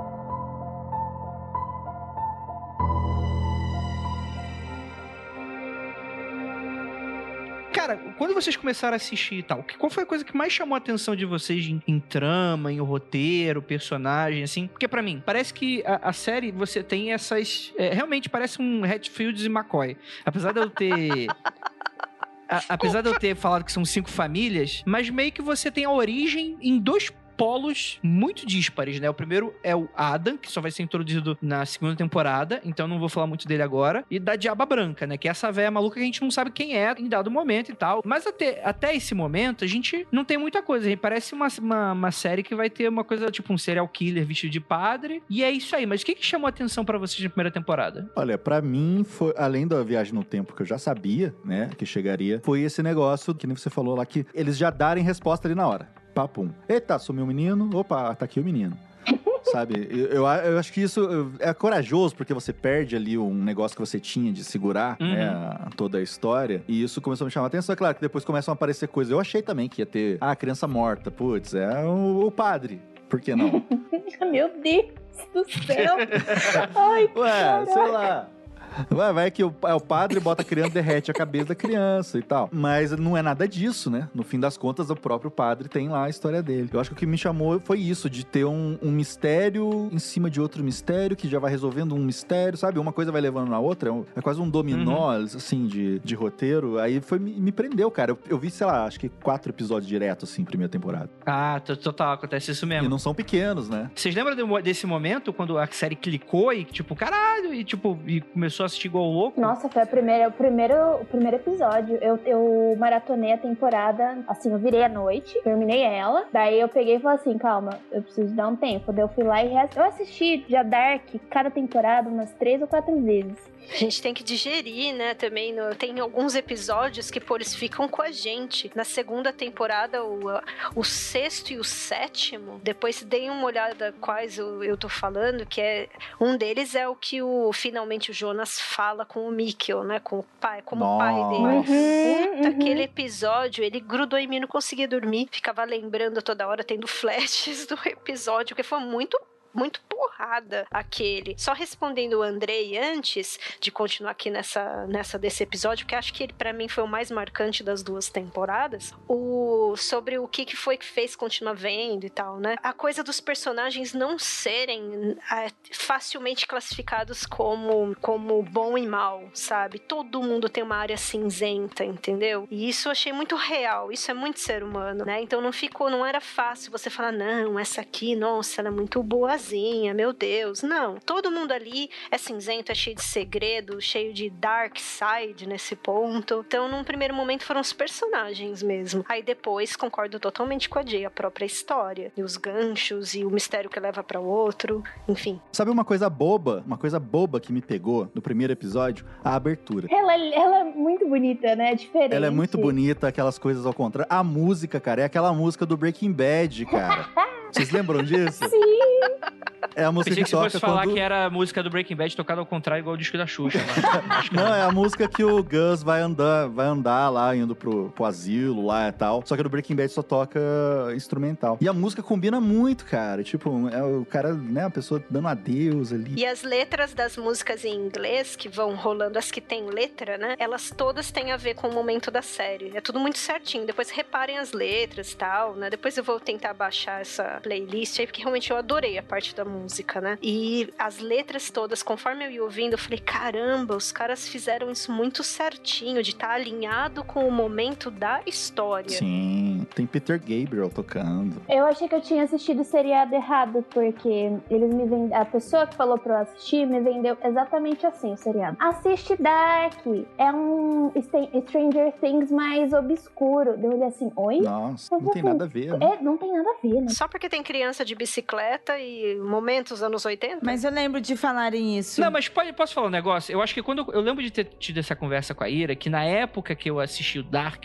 eu acho que tinha, eu tinha acabado de me decepcionar com a terceira temporada de, de Stranger Things. Aí eu virei pra ela e falei, cara, isso aqui. Eu não sei se a Ira vai lembrar desse diálogo. Eu tava crente, tipo assim, eu falei, cara, isso aqui é o Stranger Things, só que bom. A gente não tem que ficar forçando a barra pra, pra achar que é bom, não. Isso aqui é bom mesmo. Porque, tipo assim, você pode ter um pouco dessa coisa do, ah, é uma série de. Começa como um desaparecimento de criança. Você tem essa coisa do, do terror nuclear um pouquinho, né? Que eu, inclusive, falei no início do episódio que não tinha, mas agora eu tô admitindo que tem, quando eu tô pensando assim. Refutado. É, na- no núcleo dos anos 80 tem, porque aí também faz parte do contexto da época. A própria Hannah, ela fala, né, pro Jonas no ponto de ônibus, cuidado, porque essa chuva é ácida, ela tem É, isso, tem Chernobyl. aquilo e tal. Chernobyl tinha acabado de rolar, gente. É, mais do que isso, né? É uma, é uma série de mistério de ficção científica e tem muito jovem, né? Quando tu para pra analisar desse jeito. Se me falassem que Dark era Stranger, parecido com Stranger Things, eu já não ia assistir nunca, cara, que eu odeio Stranger Things. Então, eu também não gosto, eu também não gosto. Só que falaram assim, pô, é alemão. Ah, eu curti a primeira temporada pelo revival, né? Lembra muito da minha infância, assim, pelo amor, sabe? Mas depois vocês sabem já, né, que rolou, perdeu a mão e tal, aquela coisa. Então, eu sou de 90 e não, pra mim Stranger Things não faz sentido algum pra mim. Só que falaram assim, ah, mas é alemão. E foi por isso que eu me interessei, porque eu não assisto mais muita coisa americana. Eu assisto de tudo, entendeu? Menos ali da parte mais americana. Eu falei assim, ah, tá, vou assistir. E assim, eu não consegui parar, eu fui embora. Eu assisti a primeira temporada eu falei assim, meu Deus, isso tem muita coisa boa, deixa eu voltar. Daí eu voltei e reassisti. Daí quando lançou a segunda temporada, que eu acho, digamos que cientificamente, ela tem mais coisas do que a primeira temporada. Então, a segunda temporada me prendeu mais ainda. Eu falei assim, vou enlouquecer esquecer, eu nunca mais vou parar de assistir. E você, Ira? Então, Jay, pra mim foi, foi muito parecido, não com a história de Stranger Things, mas eu eu fui assistir exatamente por ser uma série não estadunidense e não inglesa. É, não é uma série em tanto com a língua ingl- inglesa e também cultura, é diferente. Então eu fui assistir porque era uma série alemã que se falava sobre viagem do tempo. É claro que como otaka que sou, Credo. eu esperava muito, muito mesmo que aquela parte de ocultismo mais ficção científica, eu imaginei que seria meio Full Metal Alchemist, sabe? Que, que da onde tinha símbolos ia sair energia, as coisas iam acontecer, tá ligado? Aquela cena, sabe? Muito bom, meu. Imagina Dark assim no meio full metal. Ah, Nossa, eu imaginava um Jonas fazendo que nem o Eduardo Elric, botando a mão ali no chão, fazendo os desenhos e aí as coisas acontecendo. Mas tudo bem, gente. Eu sei que o meu coração pediu demais, eu sei. e eu sei que só eu pedi isso, né? As outras pessoas não estavam esperando isso. Eu acho um desrespeito trazer a cultura otaku pra esse programa. Numa série tão boa. Não, podia ser um sigilo, né? Um dese- desenho, riscar uns pontos lá, não sei, né? Ah, mas a Ira é assim. A Ira tem que colocar o coisa otaku. Eu não sei porque que o pessoal gosta dessas coisas. Tem que puxar, né? Nossa, esses dias, gente, eu estava num grupo, um grupo de terror, e a gente tava falando sobre algumas mídias de terror, e de repente eu falei: Nossa, gente, tem um mangá e um anime aqui sobre isso. Saíram cinco pessoas do grupo na hora que eu falei isso. Aí eu até falei pro grupo, gente, eu nem, eu nem falei nada, eu só, eu só chamei assim, sabe? Vem cá, vem cá. A certas pessoas. Eu sairia. Eu sairia. Cara, pra mim, o ponto que me impactou não foi nem o primeiro episódio. Cara, eu acho o primeiro episódio meio chato. Porque, pra mim, é para mim são tropos muito conhecidos. Tipo, beleza, a criança some, aí a cidade toda vai procurar, eu assistindo. Eu admito que eu tentei assistir duas vezes da primeira vez, eu dormi no, no primeiro episódio duas vezes. Pior que eu acho que você demorou mesmo, hein? Eu demorei. Mas é o ritmo também de coisa mais europeia. Essa Europa e Alemanha, pá. No começo é um ritmo que a gente tem que aprender, o jeitão da série. né? Puta, mas é aquela coisa que, tipo assim, você não tem payoff nesse primeiro episódio. Tipo, é tudo, tudo uma- um setup, uma construção de. Uma construção de ainda dos personagens, do que, que vai ser a trama, do ritmo. Aí tu fala, cara, ok, pá, aí beleza. Aí descobre-se que o moleque tá na outra dimensão, no outro, no tempo. Aí eu falei, ah, beleza, né? Só que eu pensei, putz, que saco. Aí vai aparecer ele tentando. Eu já imaginei todos aqueles filmes de viagem do tempo. Aí vai aparecer ele tentando convencer, aí vão achar que o moleque é maluco. É, aí ele vai sumindo da foto, sabe? De volta pro futuro. É, vai tocar guitarra, vai falar que influenciou lá o Jimi Hendrix. Eu falei, porra, que saca essa porra. Qual foi o, o momento que eu, que, eu, que eu viajei na maionese e eu, porra, eu comecei a assistir igual um louco? Foi quando o Jonas viaja no tempo. Que aí, cara, isso acontece muito cedo. Isso acontece no segundo, epi- segundo ou terceiro episódio mesmo. é. Gente, é claustrofóbico aquilo, pelo amor. Sim. Quando o Jonas é, entrega pro Jonas as coisas do Jonas. Adorei, é isso mesmo. Aham. Que tem a lanterna bolota, a lanterna bolota, o mapa, né? Exato. Aí ele vai lá pra caverna procurar e ele acha a porta e tal. Aquilo é muito foda. Isso cara. é muito legal. E aí, foi aí que eu falei, cara, ok. Então quer dizer que os personagens vão ter livre acesso à viagem no tempo. Não vai ser só essa questão do mistério ou sobre a... Não é alguém tentando descobrir a viagem do tempo, né? Já está acontecendo, né? Exato. Ai, é lindo isso. Eu, eu, eu tava imaginando que isso só fosse acontecer no último episódio. E eu falei, porra, vou ter que assistir 10 horas de série pra, pra ver essa porra e de resto vai ser tudo drama de drama de policial tentando descobrir a parada. Mas não, quando o Jonas viaja no tempo, eu falei, cara, ok. Ele já resolveu o mistério da série. É, é, o, o, o moleque já tá achado. E aí? E aí que vem aquele papo, pô, beleza, mas você não pode levar o moleque de volta, porque ele é o seu pai. Aí tu fica, caralho, rapaz. Não, não, não. Peraí. E nessa cena, a gente não sabe que é ele avisando ele. A gente pode desconfiar. É só o estranho. É, né? É só um cara estranho, mas tipo, você fala, você olha ali e fala. Que eu "Pô, tava chamando de Jesus, só porque ele não tinha o nome Jesus. ainda. Daí então eu falei, bom, já que tá Jonas, É. não é, não sei o que lá, esse aí pra mim vai ser o Jesus. Ele não fala Jesus o nome. sujo. É, total, né? Jesus que veio do barro do dilúvio, né? Mas isso é muito foda mesmo, cara. Quando você descobre isso tudo, ele não pode mudar ali, porque senão ele não nasce, o negócio vira. Exato, né? O- o- Olha que doido. Você não pode resgatar o irmão do seu amigo, o mistério da cidade vai deixar uma criança indefesa sozinha no mundo, porque se tu resgatar ela, você não existe mais. Ó que doida. Sim, não, e ele tinha um motivo a mais. Era o irmão da menina que ele gostava. Ah, mas isso aí é, porra, tem muito peixe E nesse ele mar, se né? sentia culpado, né? Porque ele tava de mãos dadas com o Mikkel e tal. Então ele tinha um rolê da culpa. Tanto que a dor dele nessa hora, se vocês lembrarem do ator, dá muita pena. Ele chora, ele chora uma dor real ali, viu? Nossa, esse, ca- esse cara sabe sofrer. O Jonas tem uma cara, ele tem uma cara de você bate nele no recreio. Jesus! Jesus sofredor? Nossa, ele, tem a- ele tem a cara de sofredor, mano. Tadinho dele. Ele não tem uma cara de fodão. Por isso que eu falo, o cara não é o vilão da série. Ele nunca vai ser vilão da série. O cara, olha a cara dele. Eu vou- ele vai fazer maldade comigo, eu vou falar, ô, tadinho dele, né? Às vezes sofreu muito. Vou deixar. Come aqui um pão com mortadela, tá muito magro. cara. Nossa, depois que ele é enforcado, a cara do, do, do Jonas muda totalmente. Ele fica muito tristonho, é pesado. Não, e depois, esse negócio da cicatriz, né, da, Ah, é da forca, já tava ali no estranho desde sempre, né, que a gente começou a ver. Quem tem também é o Michael, vulgo Mikkel, então... E essa do enforcamento faz um link aí, né? Faz um link com a filha barra mãe da Charlotte. Que, Nossa, que dia das mães que deve ser. meu, Nossa, o meu marido falou assim, pô, menininha mó meiga virou Osama Bin Laden, sabe? Acontece, né, gente? Eu Acontece. ainda quero, eu ainda quero ver esse dia das mães, que é tipo, parabéns, feliz dia das mães, ah, pra você também.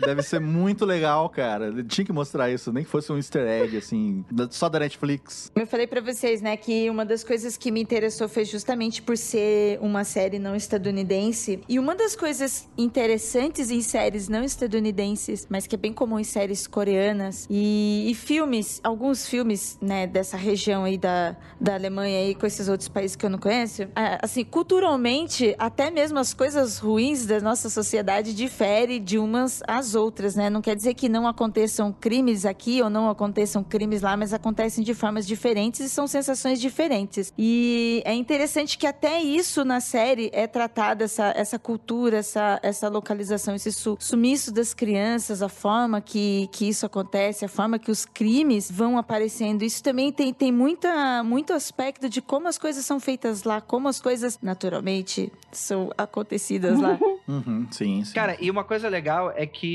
o meu segundo momento em que eu fiquei louco com a série pra, pra assistir. Porque quando eu assisti já tinha a segunda temporada, né? Então eu fui muito inteligente. Isso é muito bom, né, cara? Quando você termina uma temporada, já pode ir pra outra. Não, e termina com aquele jeito, né? Porque qual é a parada? Em teoria, é teorizado nessa primeira temporada que só existem três linhas do tempo. Porque, como a gente falou, né? Essa coisa da tríade, né? Você tem o presente, né? O pessoal da série, né? Mais ou menos ali nos tempos atuais. Você tem 33 anos pra trás e, e 33 anos. É só 33 pra trás, né? Só pra trás. É só pra trás, né? É, exato. Então, eu tô dando já o spoiler mora aí da, da, da segunda temporada.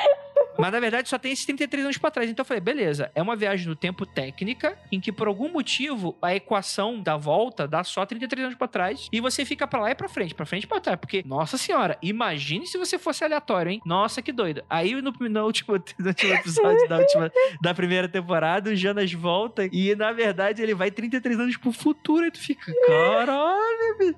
e é, tipo, foda, cara. pós-apocalipse. Bem-vindo ao futuro. Pá, Pá, na já cara. na cara. Nossa, é sensacional essa cena. Muito boa. Cara, e é, uma, e é muito legal, né? Porque, tipo assim, ele pega um conceito que foi explorado na primeira temporada e simplesmente fala: então, eu só não tava te dizendo isso, tem outra linha do tempo. E aí você descobre que, na verdade, você, existe esses ecos de 33 em 33 anos, né? Tem até mais linhas do tempo, né? De, de, dos 33 anos pra trás, tem mais 33 anos pra trás. E por aí vai, É né? aquele do 1921, você fala? Sim, do 1921. Porque aí essa até eu fiquei confusa se eu tava fazendo a conta certo, meu. Porque quando ele tem um momento que é 1953 e outro momento que é 1921 e dá 32 anos, né? Então não sei se eles também associam os eventos de 54, por isso que é quando aquela criança, o Helg, né? Quando ele volta pra família dele, só se for, né? É, não sei explicar. De cabeça não. É, isso daí também não sei. Que é meu. outro também que sofre muito, hein? Esse Helg.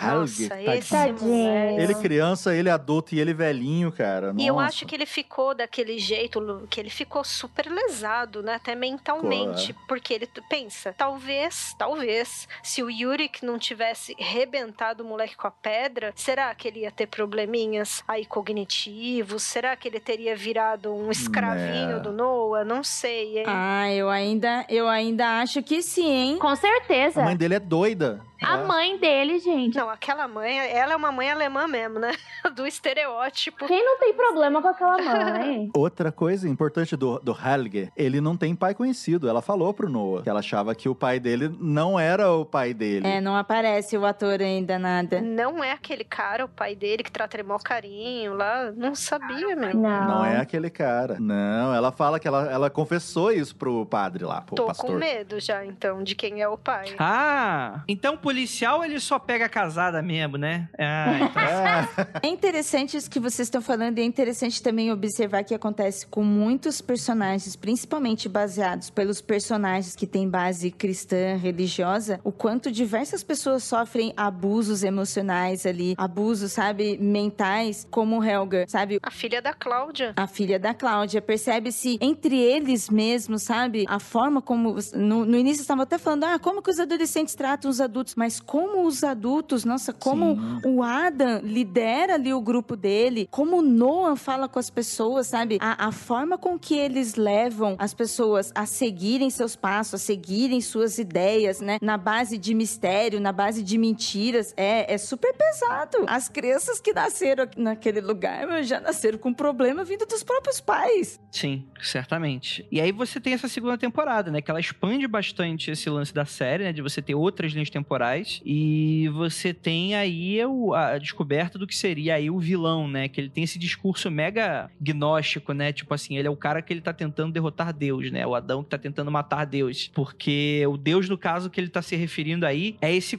Assim, dá pra ver que é um personagem bem doidão da SDEC que passou por muita coisa, né? Mas ele fala... Quando ele fala Deus, ele, ele se refere ao próprio, próprio conceito de tempo, né? Ele quer acabar com o conceito de tempo como num discurso de que a gente está aprisionado dentro desse conceito de tempo. Isso eu achei um conceito muito interessante, né? Então o objetivo dele, na verdade, é fazer de uma forma que aquele nó criado, inclusive é isso que eu depois queria discutir com vocês. Existe esse nó no tempo naquela região ali que é o que, é o que dá a caverna e por aí vai, né? Tipo, você não sabe exatamente quando se inicia quem inicia isso pela primeira vez. A gente só sabe que tá lá, né? E aí os personagens estão ali e tal. O Adam, ele parece ter mais informações, só que não dá pra saber se é ele. Se ele descobre só, se ele é o cara que criou e tal. E ele tem esse conceito de explorar através desse nó, dessa rachadura no tempo, fazer de uma forma com que, usando isso, você consiga meio que fazer uma implosão do tempo, vamos colocar dessa forma. E, e você acabar de vez escolhendo. Cara, é muito doido, né? E aí, obviamente, né? Ele é todo pintado como vilão etc.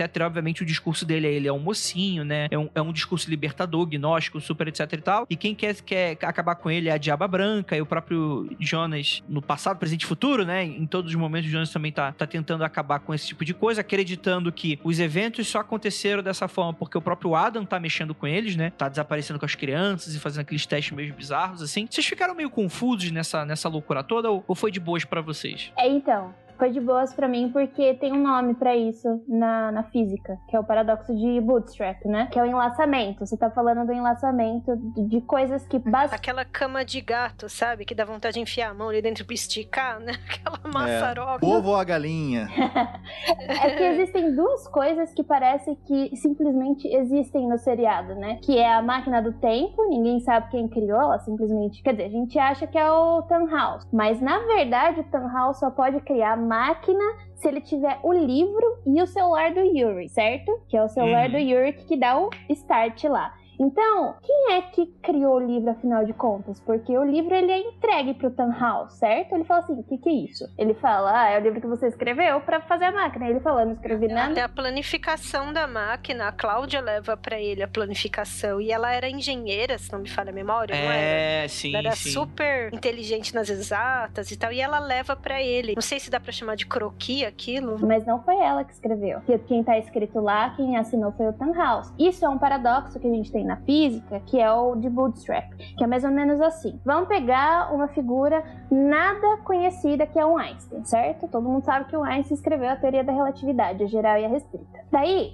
digamos que eu sou muito fã do Einstein, que não é muito verdade, mas digamos que sim. E eu tenho todos os artigos originais do Einstein. E eu descobri como viajar no tempo. E eu falei assim, hum, vou dar uma visitadinha no Einstein mostrando todos os artigos dele. Tipo, olha aqui, ó, você que escreveu. Só que dá um, dá um, não consigo voltar no tempo certo, que é 1905, quando ele já tinha publicado o, os artigos, e eu volto em 1904, onde Einstein ainda não escreveu o artigo sobre a relatividade geral. Daí eu chego lá em 1904 e falo assim: Oi, Einstein, tudo bem? Olha aqui seus artigos. Daí o Einstein, vixi. Dele lê estuda os artigos e em 1905 ele vai lá e escreve a teoria da relatividade. Quem escreveu a teoria da relatividade nesse caso? Então, é, no caso, é, deixa eu ver se eu entendi, Jay. É, é, esse é o problema da série, obviamente, né? Mas na minha cabeça, em algum momento, alguém deu start. Alguém deu uma topada no tempo aí. Não. É uma. Não? Não, porque ele é um paradoxo a, a, o livro simplesmente existe. No meu caso, a minha teoria da relatividade, os meus documentos, eles simplesmente existem. Mas não tem um passado antes do passado? Não, é, é o laço, você entendeu? O que acontece? Para tudo isso existir, para esses três, vamos falar só dos três, não vamos falar de 1921 e nem de a gente vai para 52, não é isso? 2052, se não me engano. Vamos falar de 1900 e cadê? 53, 1086 e 2019. Esse buraco saco de minhoca, vamos dar nome aos termos, criado, na verdade eram para ser criados só dois, só duas pontas. Na verdade são criadas três, né? Só que para ser criadas as três, você precisa desse livro, que esse livro é o start para criar a máquina da, do tempo.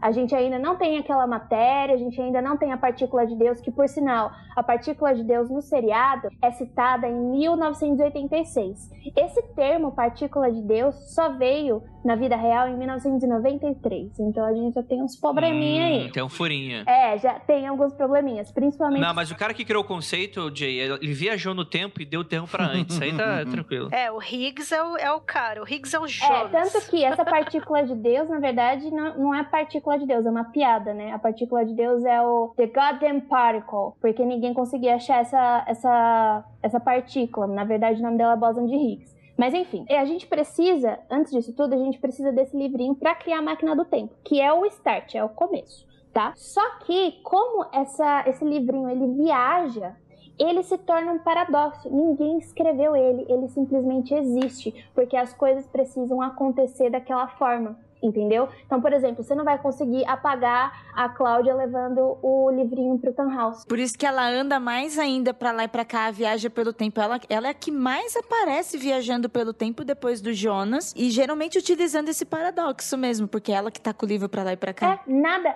é imutável. Existe o paradoxo daí dessa tríade é que uma coisa é imutável e o que é imutável é o livro. E por causa do livro as coisas acontecem do jeito que tem que acontecer. Tá, mas aí eu, eu tenho um momento de discordância com você, porque assim, eu quero falar mais do que a física, entendi de física. Tá bom. é o seguinte. Tudo bem. Vamos lá. Segunda série, qual é o plano do Adam? O plano do Adam fala, cara, tipo assim, esse ciclo ele tá acontecendo há muito tempo, sendo que esse conceito de tempo é muito maluco. Não, não tá acontecendo há muito tempo. Ele aconteceu. Não, mas ele não fala que tá sendo, tá sendo repetido e cada vez que se repete, alguma coisa vai se modificando de alguma maneira. E aí, a, o objetivo dele não é o ciclo fazer com que isso vai, tipo, enlargando o tempo, enlargando, enlargando até o momento que isso se quebra.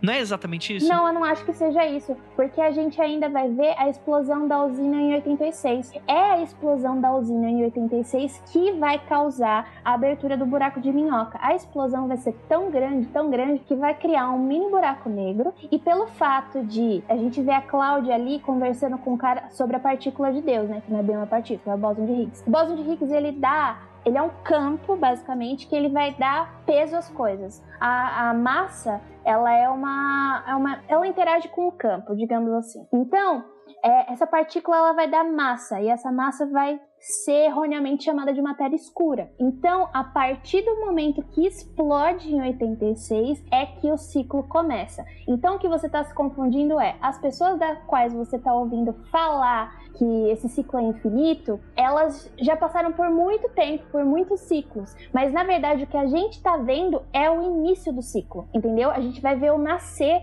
desse ciclo, que é quando explodiu em 86. Que é o que seria o fim do mundo para eles na série. Né? Exatamente. Né? Eu não sei se eu tirei isso da série, então eu tirei isso de outra história, não. Da pessoa. Nossa, eu lembro muito disso de umas coisas. Não... Vocês fizeram um programa uma vez também, agora eu não lembro se é Magicando ou Mundo Freak, que falava um pouco de black metal e tal, né? Tem uma galera da Suécia que eles seguem uma coisa que chama MLO, que é uma corrente anticósmica. Uhum. A fala do Adam sobre aquele negócio de que tudo vai ter um fim. Ele curte muito aquela coisa de que as coisas também vão chegar a um fim, como vocês colocaram de Ouroboros, uma hora uma ponta engole a outra. Isso tem várias bandinhas de black metal da Suécia, né, que seguiam essas paradas aí dos anos 90 ao comecinho dos 2000. É só história pesadíssima, assim, Uhum. sabe? Sim, sim. E eles seguem essa tal corrente anticósmica. É, que é o, é o satanismo mais, mais hardcore que tem, né? Que é aquela parada mais misântropa. É, e o cara veio até pro Brasil estudar umas paradas de Kimbanda, só que, né, ele achou que Kimbanda era, meu, vou ver o capiroto no Brasil. E não é, né? Era parte mais de estudar Exu e não sei o quê. Mas assim, o cara vem pra cá, porque ele fala assim: não, eu quero saber o dark side dessas coisas de ponto riscado, de não sei o que, fica super impressionado e passa um tempo. Esse cara eu não tô dando nome pra não dar corda, né? Porque assim é muito pesado mesmo. Mas o pessoal acha fácil isso daí, black metal, Suécia, MLO, dá pra Uhum. achar. Mas é um discurso muito parecido com a colocação do Adam e dele ser irredutível em relação a não, tem que rolar um apocalipse, né? Tem que rolar uma destruição e desta destruição,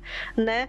Zoando um pouco, é quase o discurso do Thanos, né? Que ele acha que assim, bom, então eu vou matar 50% porque com certeza isso vai resetar várias coisas no universo, né? Sim. É, como eu falei, é, é um discurso gnóstico, né? O gnosticismo, assim, são. É, é, é foda falar do gnosticismo do passado histórico porque são diversos povos e tal. Mas a galera que o cristianismo. que, que eram cristãs e, e o cristianismo que ganhou dos conselhos que eles fizeram no cristianismo primitivo foram jogados de lado. Mas era uma galera que acreditava que o Deus do Velho Testamento, ele, é, o demiurgo, ele era, na verdade, um Deus falso, ele era um demônio. E que todo velho. E por isso que explicaria essa diferença entre o Velho e o Novo Testamento, essa diferença de personalidade de Deus, né? De que, na verdade, o Deus do Novo Testamento, na verdade, seria esse Deus libertador. E que você, é, é, através do amor e Jesus, esse tipo de coisa, você se libertaria desse mundo que, segundo essa visão gnóstica, né? O mundo ele foi construído por esse demônio que tá usando a gente aqui, sei lá, de pilha. Matrix, basicamente, né? Matrix bebe muito desse discurso, né? De que, na verdade, esse mundo, a gente tá aprisionado nesse mundo e a gente precisa encontrar formas de sair dele, né? Uma das formas é o é Jesus para alguns, né? Alguns vai ter essa leitura de que, na verdade, Satã é essa pessoa do bem que, na verdade, ele é um libertador, ele é um revolucionário. E por isso ele tá ali, tipo assim, falar, oh, ele é a serpente da, da árvore que, que manda os caras comer pra obter conhecimento, porque só o conhecimento liberta. Você vai ter diversas ramificações desse tipo de cenário, né? Por isso que eu falei que, é um, que é um- o discurso do Adam é totalmente um discurso gnóstico, né? Ele querer no, no tempo como um deus e como um deus aprisionado, né? E, e a gente só vai poder se ver liberto disso quando o tempo acabar, né? É, o, a minha, meu ponto crítico aqui nessa questão toda, que eu tô discutindo aqui com a Jay, no meu ponto de vista é que se tudo é determinista e o, o Adam, independente do que o Adam faça, nada vai fazer sentido, então por que, que a primeira, por que, que as pessoas estão ali sofrendo tentando fazer alguma coisa? Então, porque eu acho que essa é a graça da história. Da novela, da novela, porque aí entra a novela. Da novela.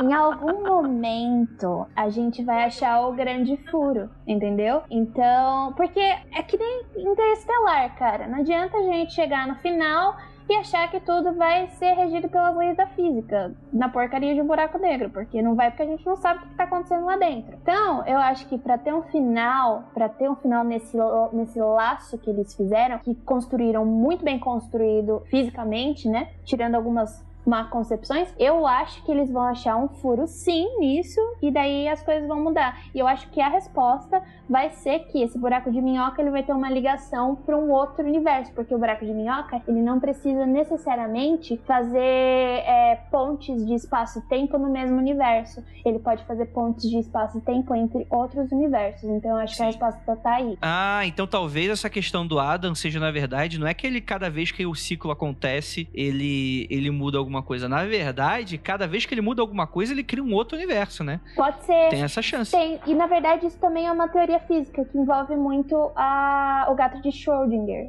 Porque imagine, né? Sim. É, a gente pode, cada decisão. Lembra que eu falei da. Teve um programa que eu falei da teoria do caos. Mas quando você vai para a equação de Schrödinger, é, você também tem a equação de onda e que cada decisão que você toma ali, falando bem grossamente para nenhum físico vir aqui reclamar comigo, falando bem grossamente, cada decisão que você vai tomar ali, que uma, pequenas decisões, pequenas coisinhas vai mudar mais pra frente e você vai criar universos paralelos, ou seja, por exemplo, você decidiu não estar com a Ira. Como seria sua vida hoje? Muito triste. Muito triste. Nossa, ia virar mendigo. Mendigo na rua.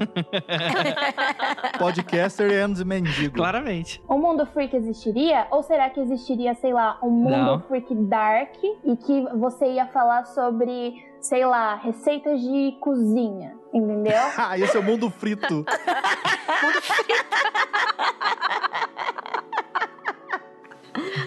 Ai, o Andrei apresentando o canal de culinária Mundo Frito, gente. Tudo que eu posso fritar na minha cozinha. Alface frito. E tem uns mano que frita a barra de chocolate, né? Quem nunca? Nossa. Credo. É, nojento. Entendeu? É, é isso. Então existe uma outra, um outro paradoxo, digamos assim, mas não é um paradoxo, é só uma extrapolação das equações. Enfim, é, o que, que será que aconteceria? Poderia ser totalmente diferente. Mas isso não quer dizer que o Andrei não existiria e que a Ira não existiria. Vocês existiriam só que em, em coisas diferentes, fazendo coisas diferentes, entendeu? Uhum. Então, isso é está muito relacionado também com o conceito de matéria escura. Então, a- eu acho perfeito a concepção de, por exemplo, o buraco de minhoca, o paradoxo de Bootstrap, o paradoxo do avô. Mas quando ele chega na partícula de Deus, que já ele já usa um termo bem pop, Dan Brown, né? é, é, então, a partícula de Deus, eu não falar partícula de Deus porque dá origem às coisas, não, galera. É, é menos, é mais tranquilo do que isso. Fora que é uma piada, né? É, o, o certinho é o bóson de Higgs. E a matéria escura, o que, o, o que, que o seriado faz é, bom, se esse bóson de Higgs, que a gente vai chamar aqui de partícula de Deus, dá massa às coisas, e no seriado, o que, que eles estão procurando? Eles estão procurando uma partícula, né? que estabilize essa, essa fenda temporal que eles criaram. Precisa de, um, de estabi- uma estabilização. E eles conseguiram achar, que é por isso que ela conversa lá com aquele cara. Quem é aquele cara mesmo? Eu esqueci o nome dele agora. A Cláudia conversa com o cara, recebe os documentos dele e ele fala assim: Olha, não, não compartilha com ninguém alguma coisa assim. E a partir daí que a Cláudia começa a viajar loucamente, porque ela Ele é o fundador da usina. Ele é o não pai do Helge. isso, ele mesmo. Que foi ele que descobriu como manipular essa, essa partícula. Tanto que, se você vê na segunda temporada, acho que no primeiro ou no segundo episódio, o Jonas está escutando umas fitas da, da Cláudia. E ela explica como estabiliza essa matéria para você poder fazer a viagem no tempo. Então, quando você consegue manusear essa, essa partícula, aqui na nossa vida real, o bóson de Higgs ele pode ser uma ajuda na resposta da matéria escura. O que que é matéria escura? A gente vê em estudo de várias galáxias, a gente vê que essas galáxias elas estão muito rápido. E é impossível elas girarem tão rápido assim sem elas terem massa suficiente, porque a gente tem uma coisa chamada velocidade de escape. A partir do momento que você tem uma velocidade muito grande, você acaba rompendo com a força de gravidade, certo? Que é uma força oposta à velocidade de escape. Aham, você vai pra trás. Isso, exatamente. Então, se você tem uma coisa que não tem muita massa rodando muito rápido, a ponto de ter uma velocidade de escape, você teria matéria sen- sendo jogada para todos os lados. Você concorda comigo? Exatamente. E eu lembro, desculpa, um parêntese aqui, pra pessoa que não tá entendendo velocidade de escape, você tem aquele vídeo, sabe aquele brinquedo de parquinho que as crianças ficam girando? E, e é o cara que ele coloca a roda da moto pra girar ali com as crianças. Sim. e as crianças são catapultadas pra fora da parada. E tem um episódio que ele começa, eu acho que é o sexto ou o sétimo daqueles lá que eu acredito que são os episódios mais top. Só que assim, que começa voltando pra trás. Nessa questão que você tava explicando, Jay, de que se fôssemos seguir essa questão da velocidade, as coisas talvez voltassem pra trás. Não, calma. Né? calma. não. não, ó. Tem uma coisa, é um estudo um pouco mais novo que esses dias eu tava lendo sobre buracos negros e eu cheguei num negócio chamado ergonosfera, que é um, uma, um lugar antes da singularidade. Se você não sabe o que é singularidade, é o momento que tem um. vamos, vamos, vamos fazer uma aula de física aqui para nosso Coloca um link aí sobre buraco negro ou assistir Interestelar, vai dar Dá certo. uma olhada É, em ergonosfera. É um- uma parte ali no buraco negro que você anda tão rápido, tão rápido que você consegue viajar pra trás. Então você consegue fazer uma viagem no tempo pra trás. Isso também é muito tratado, gente, no comics do Flash. E Ah, realmente, é realmente, É assim, é, é- é super é super complicado bem de, de entender falando de uma vez só assim, mas as primeiras HQs do, do Flash, el- ela, se baseia justamente nisso, explicando as viagens que ele faz, inclusive o Flash do mal também, ele se utiliza exatamente disso. Ele corre tão rápido que ele começa a voltar pra trás e andar e viajar pelo tempo. Eu não vi isso em HQ, eu vi no, naquela série ruim do Flash. mas, vai- vai- mas é a mesma coisa. Entendi, beleza. E aí você teria. Termina a explicação, Jay, do. do, do- Então, é que assim, a gente tá falando da, da velocidade de escape das galáxias pra explicar o que que é matéria escura pra chegar na partícula de Deus. Eu sei que é muita volta, gente, mas confia em mim, a gente vai chegar lá. As galáxias, então, elas tinham que ter mais matéria pra elas estarem girando na velocidade que elas estão. É um negócio com pouca matéria girando muito rápido. Eles falam assim, hum, tá faltando coisa. E daí esse faltando coisa era assim, 400 vezes mais de coisa faltando. Era muita coisa. Hum, Tanto que a sim. matéria escura no nosso universo é 23% de coisas que a gente não conhece no universo. Então é muita coisa. Então o que acontece? Essa matéria que a gente não sabe o que, que é, ela não é escura de verdade. Ela é escura porque a gente não vê. O que a gente não vê não interage com força eletromagnética, ou seja, não interage com fótons. Porém, essa desgraça interage com gravidade. E o que, que o bóson de Higgs é? Ele dá massa. Então ele interage fortemente com coisas pesadas, entendeu? Então pode ser, é isso que é o fantástico de Dark. Eles pegaram uma partícula que a gente já conhece e levaram uma hipótese. Será que essa não pode ser a resposta para a matéria escura? E criaram o que a gente chama no seriado de matéria escura, por isso que ela é daquela cor. O que você chama de matéria escura é aquela esfera Bolota, bolota. coloidal. Eu chamo de bolota escura. é ela mesma. Entendi. Aquilo seria a matéria escura, então. É, formada pela partícula que a Cláudia estudou bastante, que é a partícula de Deus. Entendi. Faz todo sentido. E aí, como você falou, pra você criar um buraco negro, o que que é um buraco negro? É depois que uma estrela, uma estrela com muita massa morre, ela tem tanta massa que ela colide pra dentro dela mesma, né? Ela implode, Isso. mais ou menos. Pensa na Por termos muito burros. Não, pensa naquela formulinha que a gente sempre usou lá no ensino médio. Densidade igual a massa sobre volume. Lembra dela? Hum? Meu Deus. Aí você me perdeu pra caralho. Aí tu me perdeu de uma maneira. Olha, é, Jay, se tu tinha. Eu vou acreditar em você, sim. Ô, Jay. faz uns 30 anos isso, não, não, não vou lembrar. Ô, Jay, você não veio aqui pra caçar, né, Jay? Beijo pro Alcide, meu professor de física. Tentou bastante, tadinha. Jay, acho que vai conseguir. Continua, Jay. Eu tenho esperança, eu tenho fé nas pessoas. Imagina que você tem muita, muita, muita, muita massa, uma coisa muito, muito pesada. E você tenta encaixar isso numa caixinha de fósforo. É difícil, não é? Difícil. Ninguém tem fósforo hoje em dia mais. É, a pizza é muito maior, né? Do que uma caixinha de fósforo. Então, imagina o buraco negro, que é uma estrela com mais de 25 massas solares, tentando caber num pontinho, assim, tipo, na espessura de um, de um grafite, sabe? 0,3. Não dá, cara. É isso que a gente chama de singularidade. Então, a gente tem uma massa muito, muito, muito grande, dividida por um, um lugar, tentando caber num lugar muito, muito, muito pequeno, que é um volume muito pequeno. Tipo, não dá certo. É um arrombo no universo. Basicamente. Daí vai lá e pá! Nossa. Só que como o buraco negro é extremamente massivo, de acordo com as equações de Einstein da relatividade geral, não da restrita, é totalmente possível criar um, um buraco de minhoca. Totalmente possível. O problema é que a gente precisa de estabilidade nesse buraco negro para criar esse buraco de minhoca. E para isso a gente precisava de uma partícula supermassiva, que no caso poderia ser Olha aí. isso, que no caso poderia ser Olha o quê? O nosso bóson de Higgs, mas a gente não Ah. Alô, criançada, aí, o Boson pô. chegou. Vixe. Ah, Eu vou fingir que eu entendi tudo que a Jay Ai. falou. Não, agora eu entendi. Ah, Nossa, gente! ah, não, eu entendi, eu entendi. Eu entendi, sim. Eu entendi. Não, é que eu sou burra mesmo. Não, não, não, jamais. Calma, meninas, é só brincadeira. Calma, meninas.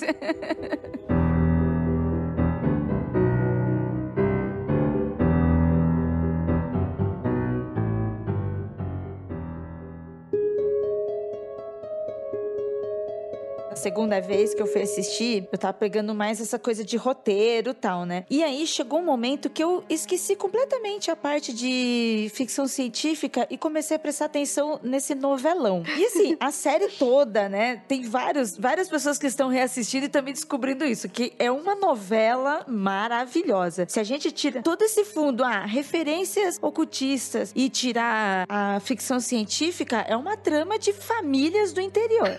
né? De cidadezinha ali. Agrada a todos os gostos. Todo mundo sai ganhando. E todos esses personagens, tipo assim, a gente conhece a tia, a mãe, fulano, a gente conhece de novela. E a Hannah, pra mim, ela é a central, sabe? Você pegando paralelos com novela brasileira, meu, quais foram as vilãs das novelas brasileiras? É. Somam a Hannah. A Hannah é a nossa Nazaré, né, gente? Exatamente. É a Nazaré de Dark. Ah, mas ó, ela não tem aquela pegada não, viu? Ela, ela é muito muito frouxinha, assim, ela, ela tem uma, um semblante meio Audrey Hepburn, assim. Claro que, né, que nem, eu acho que o Andrei que comentou, né? Eles deixam as marcas de rugas, de tudo nos atores, o que deixa maravilhoso, na minha opinião, né? Muito mais natural, né? Então as marcas da idade, ele pode reparar que a maquiagem não pega pesado em ninguém da- dessa série, né? Até porque as menininhas, elas são jovens ainda, então nem teria necessidade, mas eles não usam. Não é que é uma galera de 40 anos fazendo adolescente nos Estados Unidos.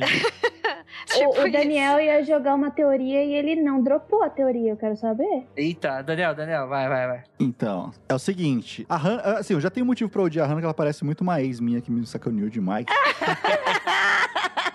Meu, ela parece muita gente que a gente conheceu ao longo da vida. Mas eu acho que ela vai se fuder muito nessa temporada nova. Por quê? Vocês lembram da história da medalhinha, A mulher do lago. a mulher afogada do lago? Nesse trailer aparece ela recebendo essa medalhinha no espelho. O cara que tá botando a medalhinha nela está com roupa de policial, que ela já deu um charminho pro Reagan, nosso querido vovozinho que Safadinho. ainda era jovem. Ah, é que ela quer um recomeço, ela fala pra ele, né? E já se joga. Exato. A mulher dele com certeza fugiu com a Agnes, que é a irmã do Noah, né? Então eu acho que o destino da Hannah é isso. Agora eu não sei o que isso pode, né, ter efeito aí no, no futuro. Nas redes sociais, Dani, ela postou uma foto no perfil dela. Olha, ok, ok, ok, gente. ok, ok. Mas ela, ela postou no perfil dela uma foto em que ela está utilizando um vestido vermelho de época, de 1920, em que ela está com essa medalhinha. Então, supostamente, confirma que ela é esta mulher. Assim como eu também estou acompanhando nas redes sociais, gente, ok, ok, ok. ok. Um outro mistério que a gente tem aqui é o Bartosz. Meu Deus, o Bartosz. Bartosz. Que é Bartolomeu em português. Eu acho que ele já apareceu adulto. Vocês lembram daquela aquele momento em que tá o Noah jovem e um cara ali cavucando as cavernas, porque eles estão meio que criando aquela coisa toda em 1921. Tem um cara ali, meu. Todo tatuado. E É, tatuado. A fisionomia dele, eu olhei pra ele e falei: esse cara só pode ser o Bartosz. Percebam a semelhança. Esse ator já estragou isso. Esse ator já estragou porque ele postou uma foto Ah, tá cheia de hashtag e na- nas hashtags estava Bartosz. Que cretino! Ai, Daniel, você é maravilhoso, Daniel, fazendo reportagem de fofoca. Daniel, meus parabéns. Meu, você é muito in- investigador. Que isso? Pode ser. Vai que ele tá zoando também, não é, né? Não sei. Vai que ele é o Miquel. Não, ele não faria isso. Pô, vamos matar ele se ele fizer isso. Esse- então, esse ator, ele tem olho azul. E daí, pra fazer as gravações, ele usa lente de contato. E o Bartosz, que aparece quando adolescente, tem olho escuro. Eu tenho certeza que é ele. Meu, muito parecido. Mais, mais fofocas de fotos. Temos fotos do ator do Bartosz jovem, né? O, o adolescente, com os olhos diferentes, iguais o da Cláudia. E temos fotos desse ator que faz o Bartosz adulto, né? Velho, seria assim. Também com os olhos ali, com. Como é que chama? Aquele negócio no olho? Ah, Heterocromia. Isso. Ah, lance genético. que ele também tem. Então pode ser que sejam os, os Bartoszes do outro mundo lá, que a Marta chega. A Marta. O mundo da franja, né? É o mundo da franja, da Marta da franja. O mundo da franja do lápis de olho, né? É a, a, a Marta 2.0 lá, né? Eu chamo ela de, de Marta Shine, porque ela é diferente. E ela chega e joga a Pokébola no chão e eles viajam. Bem lembrado falar de Pokémon, meu. O Jonas com aquela roupa amarela. Depois que ele passou por forca, por um monte de coisa, eu lembrei daquela história do Pokémon fudido, sabe? Meu, ele ficou com a cara do Pokémon fudido e com a cor, né, praticamente. Pois é. E não falamos ainda do futuro, hein, Andrei? Não falando. Cara, na verdade a gente já emendou um bando de teoria aqui. é, que, tipo, temos lá sentido. futuro, um futuro fudido. Né, Eu adorei os bastidores, meu. Essa história aí de cavucar perfil de ator. Nossa, a partir de amanhã eu vou estar Eu já não sei mais em que tempo nós estamos. Murilo, coitado de você. E ó, sobre um, al- algum episódio aí do Mundo Freak, da- das antigas, quando vocês falaram alguma vez sobre Doppelganger, né, esse duplo e tal, vocês sabem que eu me pergunto isso em relação ao, ao Jonas, ou Jonas, porque dá a impressão que tem, às vezes, sei lá, né, vou explicar muito toscamente, mas parece que tem um Jonas do mal e um do bem. Lembra aquela fala do Mikkel, o Mikkel adulto, quando ele fala assim, ah, você me levou pela caverna, por exemplo, né? E ele tem, vive da lembrança. Eu falei, Hum. caramba, então quantos Jonas existem, meu? Sim, e ele adulto não se lembra. E Jonas na mesma idade. Isso pirou a minha cabeça. Eu falei, e aí, como que vai resolver isso? Então, é porque assim, essa viagem, do- você tá falando do outro mundo já, não é? Não, na verdade, na real, a gente não sabe dessa parte do outro mundo. Você fala por causa do finalzinho da segunda temporada, Jay?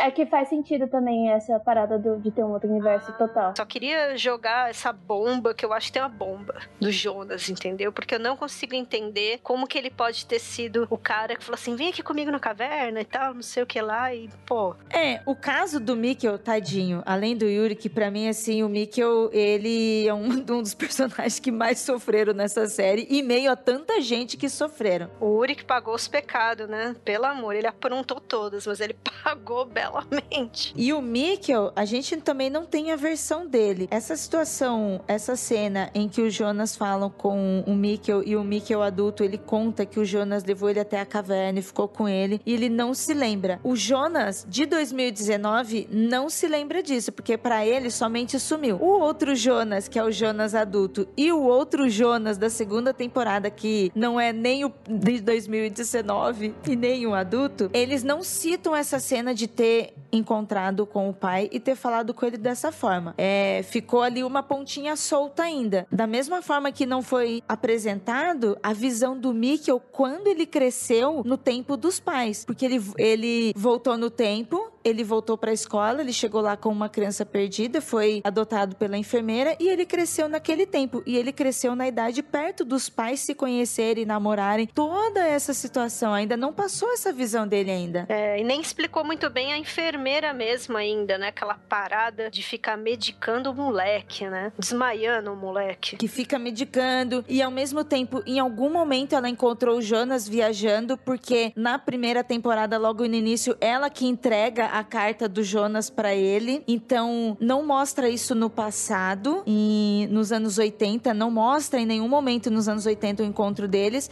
mas mostra em 2019. Então por algum momento eles se encontraram. Como ela recebeu essa carta na real, né? Não explica também. Hum, Não mostra isso. Não mostra essas cenas, só essas lacunas. Nossa, já anotei mais essa da carta agora. Bem aquela pessoa que vai cobrar, né? É, nessa da carta tem a teoria de que o Adam é o Mikel ali. Então a galera que não acredita que é o Jonas. Eu ainda não acredito total mesmo que é o Jonas. É muito difícil ver, sei lá, talvez pela cor dos olhos, que é tão azul, os olhos. Se bem que o Jonas adulto também a gente vê tudo, tudo muito marrom, né? Ele inteiro marrom, pelo amor. Parece que ele precisa tomar banho o tempo inteiro. Ele não toma banho, é um. Nossa. Na hora que ele toma um banho, é um negócio assim que. Putz. Mas isso aí é física quântica pra alterar o DNA e mudar a cor do olho, mano. Eu vi isso num grupo de magia do caos. Mas, pô, a Cláudia, a Cláudia foi mais exposta que todo mundo e tá lá, meu, com aquele olho dela de David Bowie, né? Olha aí, ó. Tá vendo? Então, mano, mas você tem. Você tem todo. Então, assim, cara, já tô meio perdido já. É. Mas assim, essa, essa- esse lance já do. do- só é, é, entrando nesse, nesse, nesse quesito, quando ele falou que o Mikkel falou que o Jonas que tinha levado ele pra caverna, o que eu interpretei, em dado momento, você já entende, ou no meio da primeira temporada, ou no meio da segunda, que aquilo ali, na verdade, é um grande nó e que as coisas precisam acontecer daquela maneira pra continuar acontecendo. Então, é um paradoxo. E aí, é pra- então, um paradoxo. E o que, que eu interpretei? Um Jonas, eu ia falar um Jonas do futuro, mas qual futuro, né? Um Jonas no sentido de um Jonas moleque ainda, Só que depois do que ele tá passando nesse momento, ele vê, não, beleza, eh, as coisas precisam acontecer dessa forma, aí ele depois volta e leva o moleque porque ele entendeu que o moleque precisa desaparecer. Então ele acaba se tornando essa força motriz. Eu entendi como sendo algo assim. Não entendi isso como um grande mistério de, de, de duplo do, do, do Jonas, enfim, né? É, eu concordo com você. Eu, Eu também, também. entendi meio assim. Inclusive, eu acho, eu, eu, fiquei, eu fiquei esperando nessa segunda temporada rolar alguma coisa de paradoxo do avô. Mas tem. Tipo, o Jonas voltar e matar, matar o Yuri. Então, O tem. Yuri que é avô dele. Tem o problema é que existem vários mecanismos da física mesmo que impedem com que isso aconteça. É por isso que o paradoxo do avô é um paradoxo. É por isso que ele não consegue mudar nada em nenhuma linha temporal. Tipo, o Jonas, ele não conseguiu mudar porcaria nenhuma em nenhuma linha temporal. Por quê? Porque algumas coisas precisam acontecer do jeito que acontece, entendeu? Por que, que será que o Adam conseguiu voltar e matar a Marta, mas o Jonas ainda não conseguiu fazer nada? Porque algumas coisas, elas já são programadas, elas precisam acontecer. É aí que geralmente entra a questão do livre-arbítrio. Será que ele realmente existe? Ou as coisas já são desse jeito e a gente só obedece o universo, entendeu? É, a série É. tem muito disso, determinismo e coisa assim. Uhum. Tanto é que a gente vê isso na cena que o Noah tenta matar o Adam e a arma falha, Nossa, aquilo foi incrível. Exatamente. né? Tech. E depois ele mesmo morre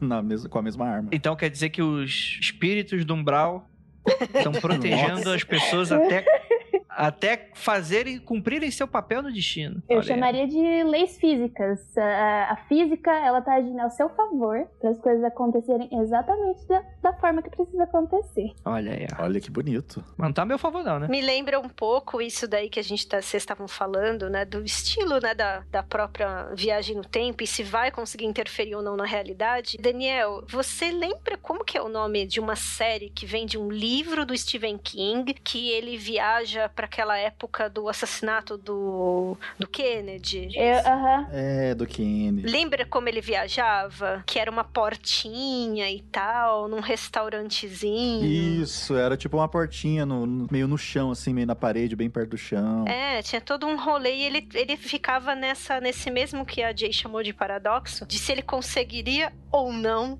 interferir no assassinato, né, do Kennedy e tal. Você vê que essas premissas, elas estão, né, em grandes obras, vai. Pode ter uma galera que odeia Lost, mas é um marco da televisão, então beleza, né? Então, assim, tem esses legados, né, de coisa boa e várias citações. Eu achei uma graça quando o pai da Cláudia, ele faz uma citação de De Volta pro Futuro, né? Ele fala ali, ele fala, ai, aquele filme daquele mocinho no carro e tal. Achei muito, viaja, muito né? fofo. Ele, ele, ele evolui bem, aquele senhor. Tanto que a, a morte dele, gente, é muito triste, meu. Muito. Nossa, e é tão boba, né? Eu odiava ele por causa da prisão do Yurik, mas assim, depois, né? E, e claro, né, gente, em 86 ele, ele odiava o Yurik e ele nem entendia por quê. Vai saber se não era um eco, né? Do que ele tinha vivido em 53 também não fica tão claro. Mas a morte Era aquela dele... música ruim que eu, que eu via lá. O. Creator, né? Verdade. Trash metal esquisitão. Eu, eu sou dessa, metal. eu sou da ala do heavy metal, né? Mas assim, aquele lá é um, é um trash ainda com uma gravação tosca e tal. Um som meio. Parece meio que um punk junto, né? É bem diferentão. Nossa, eu pensei que todo trash metal fosse com gravação tosca. Ah, acho, acho que alguma coisa assim, mas depois o Sepultura ganha dinheiro, por exemplo, né? O Metallica começa um pouco mais tosquinho, vai melhorando. Não sei. Ô, né? Dani, não, não estraga meu bait. Não estraga meu bait, Dani. Ah, tá bom. Eu curto, eu curto um metal. Mas assim, é, fiquei com muita pena, meu. A morte do velho é muito triste, caramba. É, mas tem aí, ó, teoria!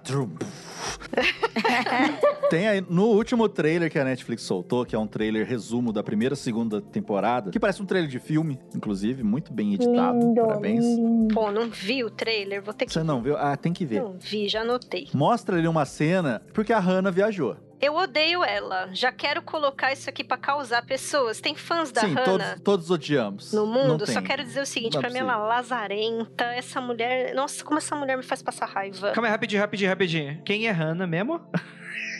Mãe do Jonas. A mãe do Jonas. Ah, nossa, meu Deus do A céu. merdeira da série, em todos os momentos, ela só faz Eu merda. adoro ela. Ela não precisa de viagem do tempo pra fazer merda. A mulher só faz merda o tempo todo. Ela só quer causar. Ela tá ali pra causar o caos. É, ela é uma agente do caos. É isso aí, cola o selo mesmo, porque é. Caralho, maluco, essa, caralho, é- essa daí, mano. Porque assim, não tem, assim, tirando o o núcleo lá do século, século Mundos, assim, não tem personagens vilões, mas essa mulher, Jesus Cristo, mano, caralho. O Noah, né? O Noé hebraico aí, ele. Meu, ele é um carinha, pô, ele é só um, um mano que sofre de delírio místico perto dessa mulher. Entendeu?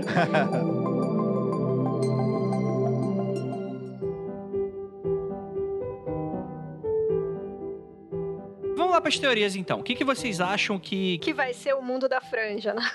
Vamos lá, Jay, expectativas e teorias. O que, que você andou fuçando por aí? O que, que você tá esperando a terceira temporada pra gente ir encerrando? Eu acho que se a gente tem o mundo com o Jonas, agora a gente vai ter o mundo onde o Jonas é a Marta, basicamente. Porque a gente vê ela com o casaquinho do Jonas, a gente vê a teoria dela que ela é a Eva. Então, provavelmente, quem vai tentar dar cabo das coisas no outro universo, ou quem vai sofrer, basicamente, é a, a Marta. Tem um- uma cena interessante que aparece nesse, nesse trailer, que é ela com o casaquinho do Jonas na frente de um quadro. E esse quadro claramente é Adão e Eva. É, não, isso aí a gente não vai escapar, gente, de Adão e Eva, esquece. Não, e tem uma voz, né, de uma mulher mais velha falando pra ela que É. ela não tava preparada e não sei o que, tipo que o, o Adam fez com o Jonas. Rolar essa coisa de dualidades mesmo, de céu e inferno, vida e morte, eles vão colocar essas E coisas. eu tenho certeza que os problemas que a gente tem nesse universo que a gente tá conhecendo nessas duas temporadas de Dark vai ser solucionado no mundo paralelo de alguma forma. Então eu acho que a resposta tá no mundo paralelo e eu não sei o que vai acontecer. Mas eu tenho certeza que quem vai dar cabo das coisas não vai ser nem a Marta, nem o Jonas. Vai ser esse novo personagem que taca fogo em tudo. Adorei ele, piromaníaco inteiro. Nossa, Adoro. essa cena é sensacional. Muito bonita.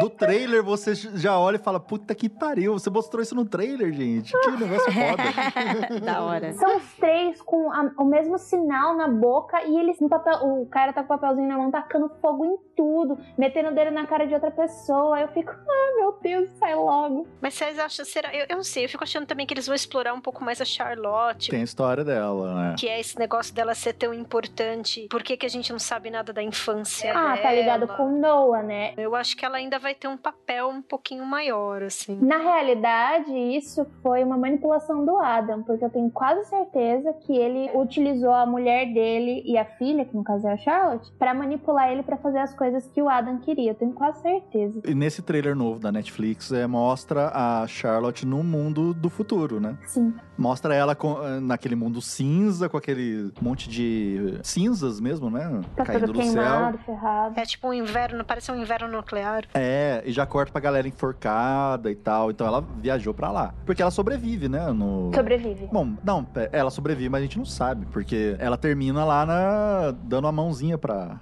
pra filha no buraco ali, né? Uhum. Dos dois tempos dentro da, da Aquele usina. momento Michelangelo, né? Que elas vão encostar dedinho. Olha isso, cara. Até isso. Ai, E você, Daniel Baia? Teorias e expectativas pra terceira temporada? Cara, eu acho que. é, eu concordo com essas que a gente tava comentando. Eu acho que. Cara, eu não sei. Talvez seja uma coisa mega simples de, tipo, terminar no começo. Ah, não. Sabe- Não faz isso comigo. Vai, não, cara, vai ser, vai ser. Tudo acaba onde começou. é, eu tenho muito medo disso, de terminar na primeira coisa. Mas, ok, ok, Ira. Eu tenho aqui. Ah! Adoro! Manda mais! Manda mais! Eu tenho aqui o nome dos oito episódios da nova temporada de Dark. Eita! Ai, passa tudo! N- não garantiram que é verdade, mas faz todo sentido todos os nomes. Por exemplo, o primeiro episódio se chama Deja Vu. Ou seja, deve ser um puta episódio repetindo tudo do primeiro episódio da primeira temporada na Marta de Franja, né? É um filler, né?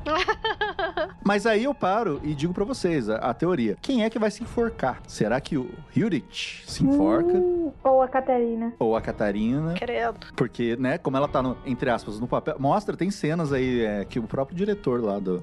O criador Pô, divulgou. Não dá Showrunner. nem pra ter esperança, então, que a Hannah já vai se ferrar aí no Então, primeiro. tem, tem é, fo- fotos deles morando na casa que seria no outro mundo do Jonas, né? Aquela casinha bonitinha e tal. É o primeiro episódio, o Deja Vu. O segundo é The The Survivor, que deve mostrar a história da galera do bunker. E acho que nessa que É. Já explodiu no segundo episódio? Caraca. já deve mostrar a galera que sobreviveu. Porra, então, isso... rapidão. Rápido, hein? Tanto é que no trailer tem uma cena do, do Peter, que a gente nem falou dele, cara. O Peter Doppler. é um Ah, cara completamente querido. que não mostra, não mostra ele em tempo nenhum diferente. Não mostra ele criança, não mostra nada. Ele é filho do Helga. Não fala quem é a mãe dele. Quando a Charlotte pergunta da mãe dele, ele dá uma desconversada. Tem aí um mistériozinho. Filho do Hell. É, é o que trai a Nossa, mulher. Tô aqui me esforçando. O, o marido da Charlotte, que fica lá no bunker. Ai, o marido da Charlotte. Que vai no trailer lá da, Caramba, da irmã é do. Caolho. E vocês notaram que no, no desaparecimento do, Ma do Mads, não, do Mikkel, no dia do desaparecimento, Ele tava fora. Ele tava fora. ele tá fora e assim, ele chora horrores no carro. Mas não foi por causa do, do Mads? Ele não foi ver ela aquele dia lá, a mocinha que mora lá no trailer, ele não foi ver. Até porque se tivesse, se tivesse visto, eu estaria feliz, né? Não chorando. é, mas não, aquele dia ele, de repente, ele, ele fica assim, eu sei que alguém comunica, ele conta pra ele do desaparecimento do Mikkel e ele começa a chorar horrores, tremer pra abrir a porta do carro. É que já faz tanto tempo o episódio, mas eu lembro só que me chamou a atenção porque eu falei, caramba, por que esse cara tá tão descontrolado? É porque foi ele que achou o Mads no, no bunker lá. Uhum. Então por isso que ele lembra, putz, teve o caso do. Ah, ele pode ter associado. É, fato. o garoto que a gente encontrou aqui morto e jogamos na floresta. E o garoto que sumiu agora. Vai ter o mesmo final, não sabemos. Então, sabe de uma pessoa que a gente não falou? Será que você tem algum spoiler aí pra mim? Hum. Do Alexander, o marido da Regina, filha da querida Cláudia. Quem diabos é ele? Porque ele tá sendo investigado pela polícia, É né? verdade. Alexander Collar. É, por que, que ele matou um cara, né? Ele já vem de um passado, né? Sendo investigado.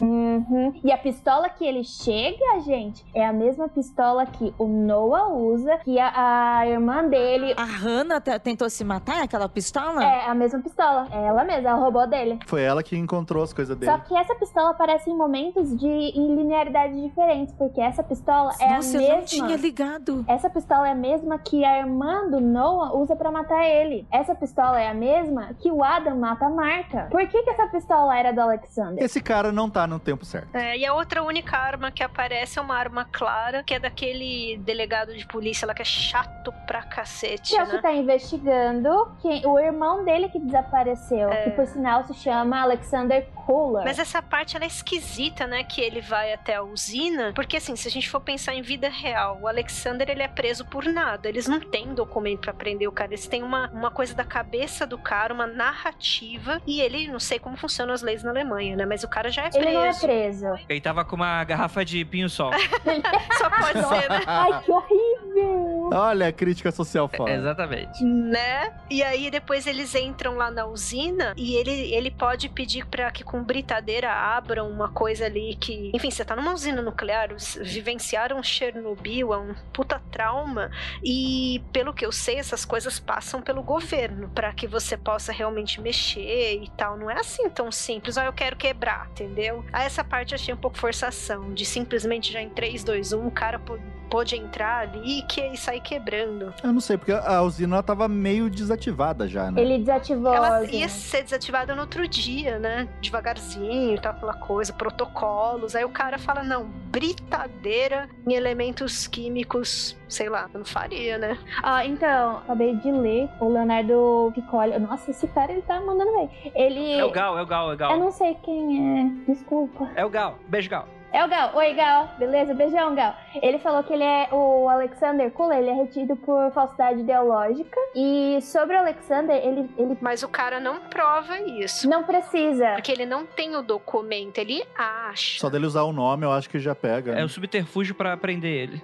É, é. Exatamente. E outra coisa, ele para, eu, eu reparei bem, se eu não me engano, é protocolo de usina nuclear parar do jeito que foi parado, tá? De dar seis dias, de meter concreto em tudo. Se eu não me engano, é protocolo de usina nuclear. É por isso que vai sendo devagarzinho. É, isso sim. Agora, o lance de quebrar, eu achei surreal. É né? a britadeira sair quebrando tudo, né? É, daí. Aí é outra história. Mas esse cara tem alguma coisa, cara. Aí o cara acreditou nos sonhos dele, né? Achando mesmo que não ia dar, dar errado. Esse investigador, que, é, que o irmão dele também desapareceu, né? Não, foi morto, né? O irmão dele foi morto e o Collar lá, que não é Collar nada, o cara usou o nome dele. Isso aí tem coisa, cara. Isso eu tenho certeza que, que vai ter coisa. É, isso daí ainda tá muito por superficial. É, né? dos mistérios aí da, que vão ficar na terceira. Esse eu tô animada. Tô louca pra saber.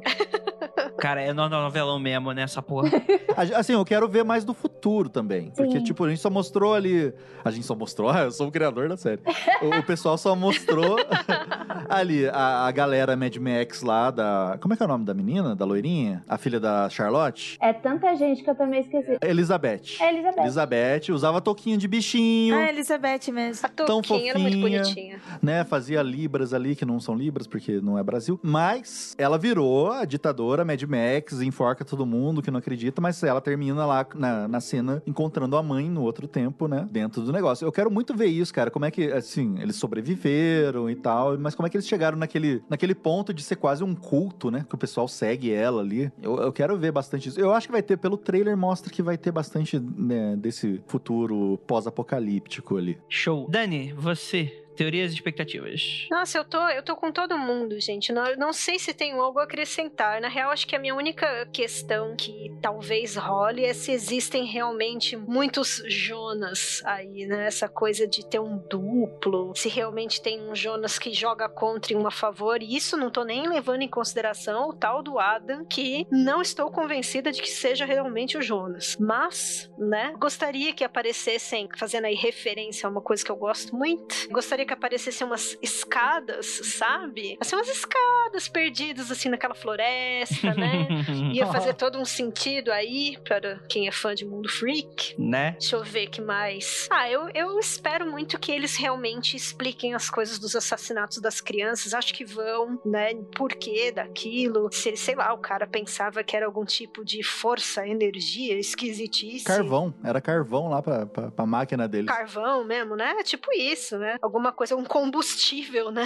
Para aquele negócio, né? Então, assim, a maior, a minha maior expectativa é realmente que não fiquem pontas soltas. Simples assim. Rolar uma resolução Agatha Christie, né? Não tem ponta solta. Ou, como a Jay até falou no começo, deixar alguma coisinha pra gente pensar. Mas que seja assim, que instigue, sabe? Que resolva essas tais teorias da série, né? Que explique melhor a coisa dos Sigmundos, qual é que é desse povo, né? E eu desejo realmente um fim terrível pra Hannah. É isso.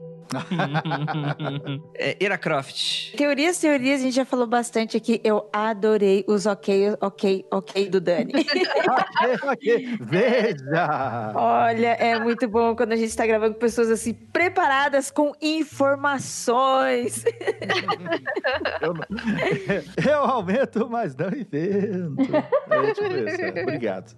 E foram, foram muitas teorias, eu nem não vou, não vou me repetir. É, eu vou dizer no que eu estou em dúvida, sabe? No que eu estou esperando saber na próxima temporada, além de todo, a grosso modo, do nó, né? Ah, queremos saber onde começou. Além de tudo isso, mas pra mim, assim, depois dessa segunda temporada, nem foi outro planeta, porque, tipo, nes, neste momento, quando a Marta de Franja apareceu, eu naquele momento soltei o freio de mão e, ah, já era, gente. Já era o que estava caminhando para ser algo meio explicativo, agora já não tem mais. Vamos de fantasia e embora. Mas pra mim, assim, o que me chocou, me chocou, assim, socialmente mesmo, aquela coisa humanizada, é quando a gente descobre que a Charlotte é a mãe e filha ao mesmo tempo. Isso é um negócio, assim, que dá um negócio ruim Nossa, meu, parece letra do Zé Ramalho. Isso aí é, é doido demais. É isso mesmo. Além de, de todo o problema já com as outras pessoas, o Yuri, que, por exemplo, quando ele vai preso pra mim, naquele momento, tipo, é pesadaço. Ele me dá um negócio muito esquisito. Imaginar a situação do, do Mikkel crescendo ali com os pais e ele não sabe se ele tá maluco ou não, porque ele não conversou com outras pessoas. Ele guardou essa história com ele, ele tentou esquecer o passado. Como que a gente consegue esquecer o passado com 10, 11 anos, sabe? Num outro tempo, numa outra vida? Isso psicologicamente é muito pesado. E aí, quando chegou a parte da, da Charlotte, pra mim, foi assim: minha cabeça explodiu, derreteu e eu fiquei no sofá. Falei, mano, isso daí precisa ser resolvido pra mim. Nem que vire tudo fantasia mesmo, vamos, sério, vamos soltar. Mas esse negócio é esquisito demais. Esse negócio de mãe e filha, mãe e filha, gente, como é que essas pessoas não nasceram com problemas genéticos?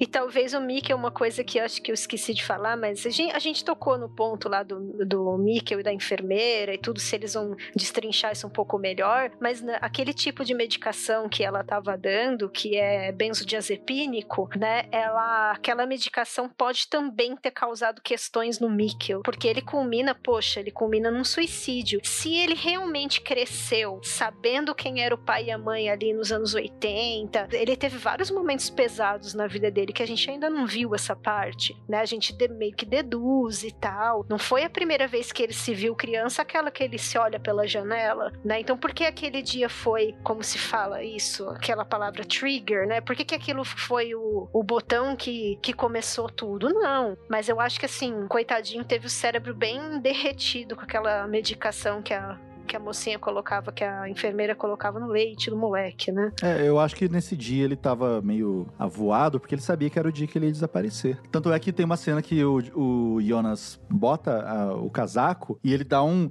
Ai, nossa, ele tava com esse casaco quando ele me disse pra. Será que ele olhou no calendário? Né? Não lembro. Ah, Pode ter olhado. É, então, ele sabia, é. ele sabia. E esse negócio também do. do ah, eu vou alongar demais aqui, desculpa, Andrei. Mas do, do Jonas voltar e dar a ideia nele de ele se suicidar, aí volta tudo naquele negócio do paradoxo de Bootstrap. Quem foi que deu a ideia para ele se matar? Meu, muito triste essa parte. Cara, vai terminar com todo mundo morto no final, se abraçando numa igreja. Ai, aquela igreja mórbida, toda preta, né? E vão falar que o Miquel era uma criança bonita e virou um adulto. né?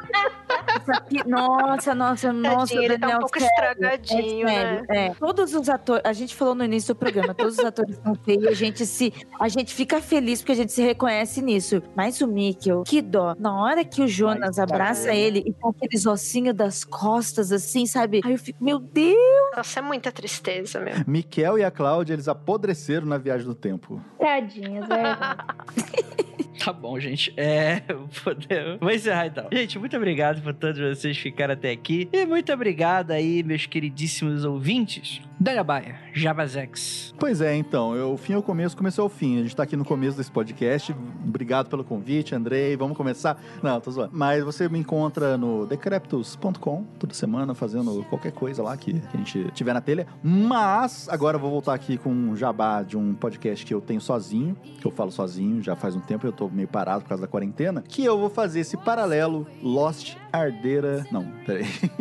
eu vou fazer esse paralelo Dark. Eu tô até confundindo. Dark Ardeira de Lost. Eu, eu vou falar bastante disso lá. Arroba Baierismos no Twitter e nas coisas de podcast você encontra. E muito obrigado pelo convite. Espero ser chamado mais vezes. Olha aí, ó. Dani, você tem uma, um Jabex? Ah, simples só, mas assim, Twitter, arroba Danai Lamarck. E vocês me ouvem nesse SciCast que saiu agora quinta-feira aí sobre língua inglesa. Você é do SciCast? Eu sou, eu contribuo ali com a parte de história, línguas e algumas umas coisinhas de astronomia. Então, de vez em quando eu apareço por ali. Eu sabia que eu conhecia essa voz. Astrologia? Opa, opa. Astronomia não é aquela música do, do meme do caixão? Quê? e ó, já gostaria de primeiro, né, de tudo, né, gente, agradecer. Eu rasgo a seda mesmo pro mundo freak. Todo mundo sabe que eu sou mega fã. Eu piro em falar e ouvir sobre coisas ocultas e terríveis. E eu sou mega fã do Decrépitos. Então, para mim, assim, vocês imaginam meu dia aqui, né? Já tô me realizando, né? Com os ícones da podosfera. Então, arrasar, né? Eca, Decrépitos. Uh, Nossa, gente. Bosta, cancela, cancela. Olha aí, ó. Jay, você tem algum jabá pra fazer antes de você me acusar que eu tô esquecendo você? ah, é, as pessoas podem me encontrar falando um pouquinho mais de ciência lá no intervalo de confiança. E eu posso deixar uma indicação de um livro que tem muito a ver com o tema, ou não posso? Pode. Eu li recentemente um livro chamado Matéria Escura, que fala sobre multiversos, e é um livro muito bom e ele tem uma pegada muito parecida com essa de Dark, porque ele tem uma conjuntura ali física que explica direitinho a viagem no tempo, mas quem não manja consegue curtir o livro da mesma forma. Então fica aí minha indicação. Do Blake Crouch. Entendi. Murilo, corta essa indicação da Jay. é... que desgraçado, olha só. Que nós não estamos aqui pra educar, só faltou ele falar isso, né? Não estamos aqui pra Mas eu educar. sofro todo final de podcast, quando eu vou falar alguma coisa, o Andrei finge que eu não existo. Eu fico aqui triste, sozinha. Cada vez que você fala isso, eu vou fingir ainda mais. Até você não existir mesmo. Gente, então é isso. Muito obrigado por todos vocês. E aquilo. Longos dias e belas noites, queridos ouvintes. Oi, e aí, Oi. gente, beleza? Vamos começar? Vamos começar? Vamos, vamos lá. Nossa, alemão é tudo igual, né, gente? Cara, eu comecei a assi- assistir essa série, foi é, esse mês, cara. E, tipo, foi mal por acidente, assim.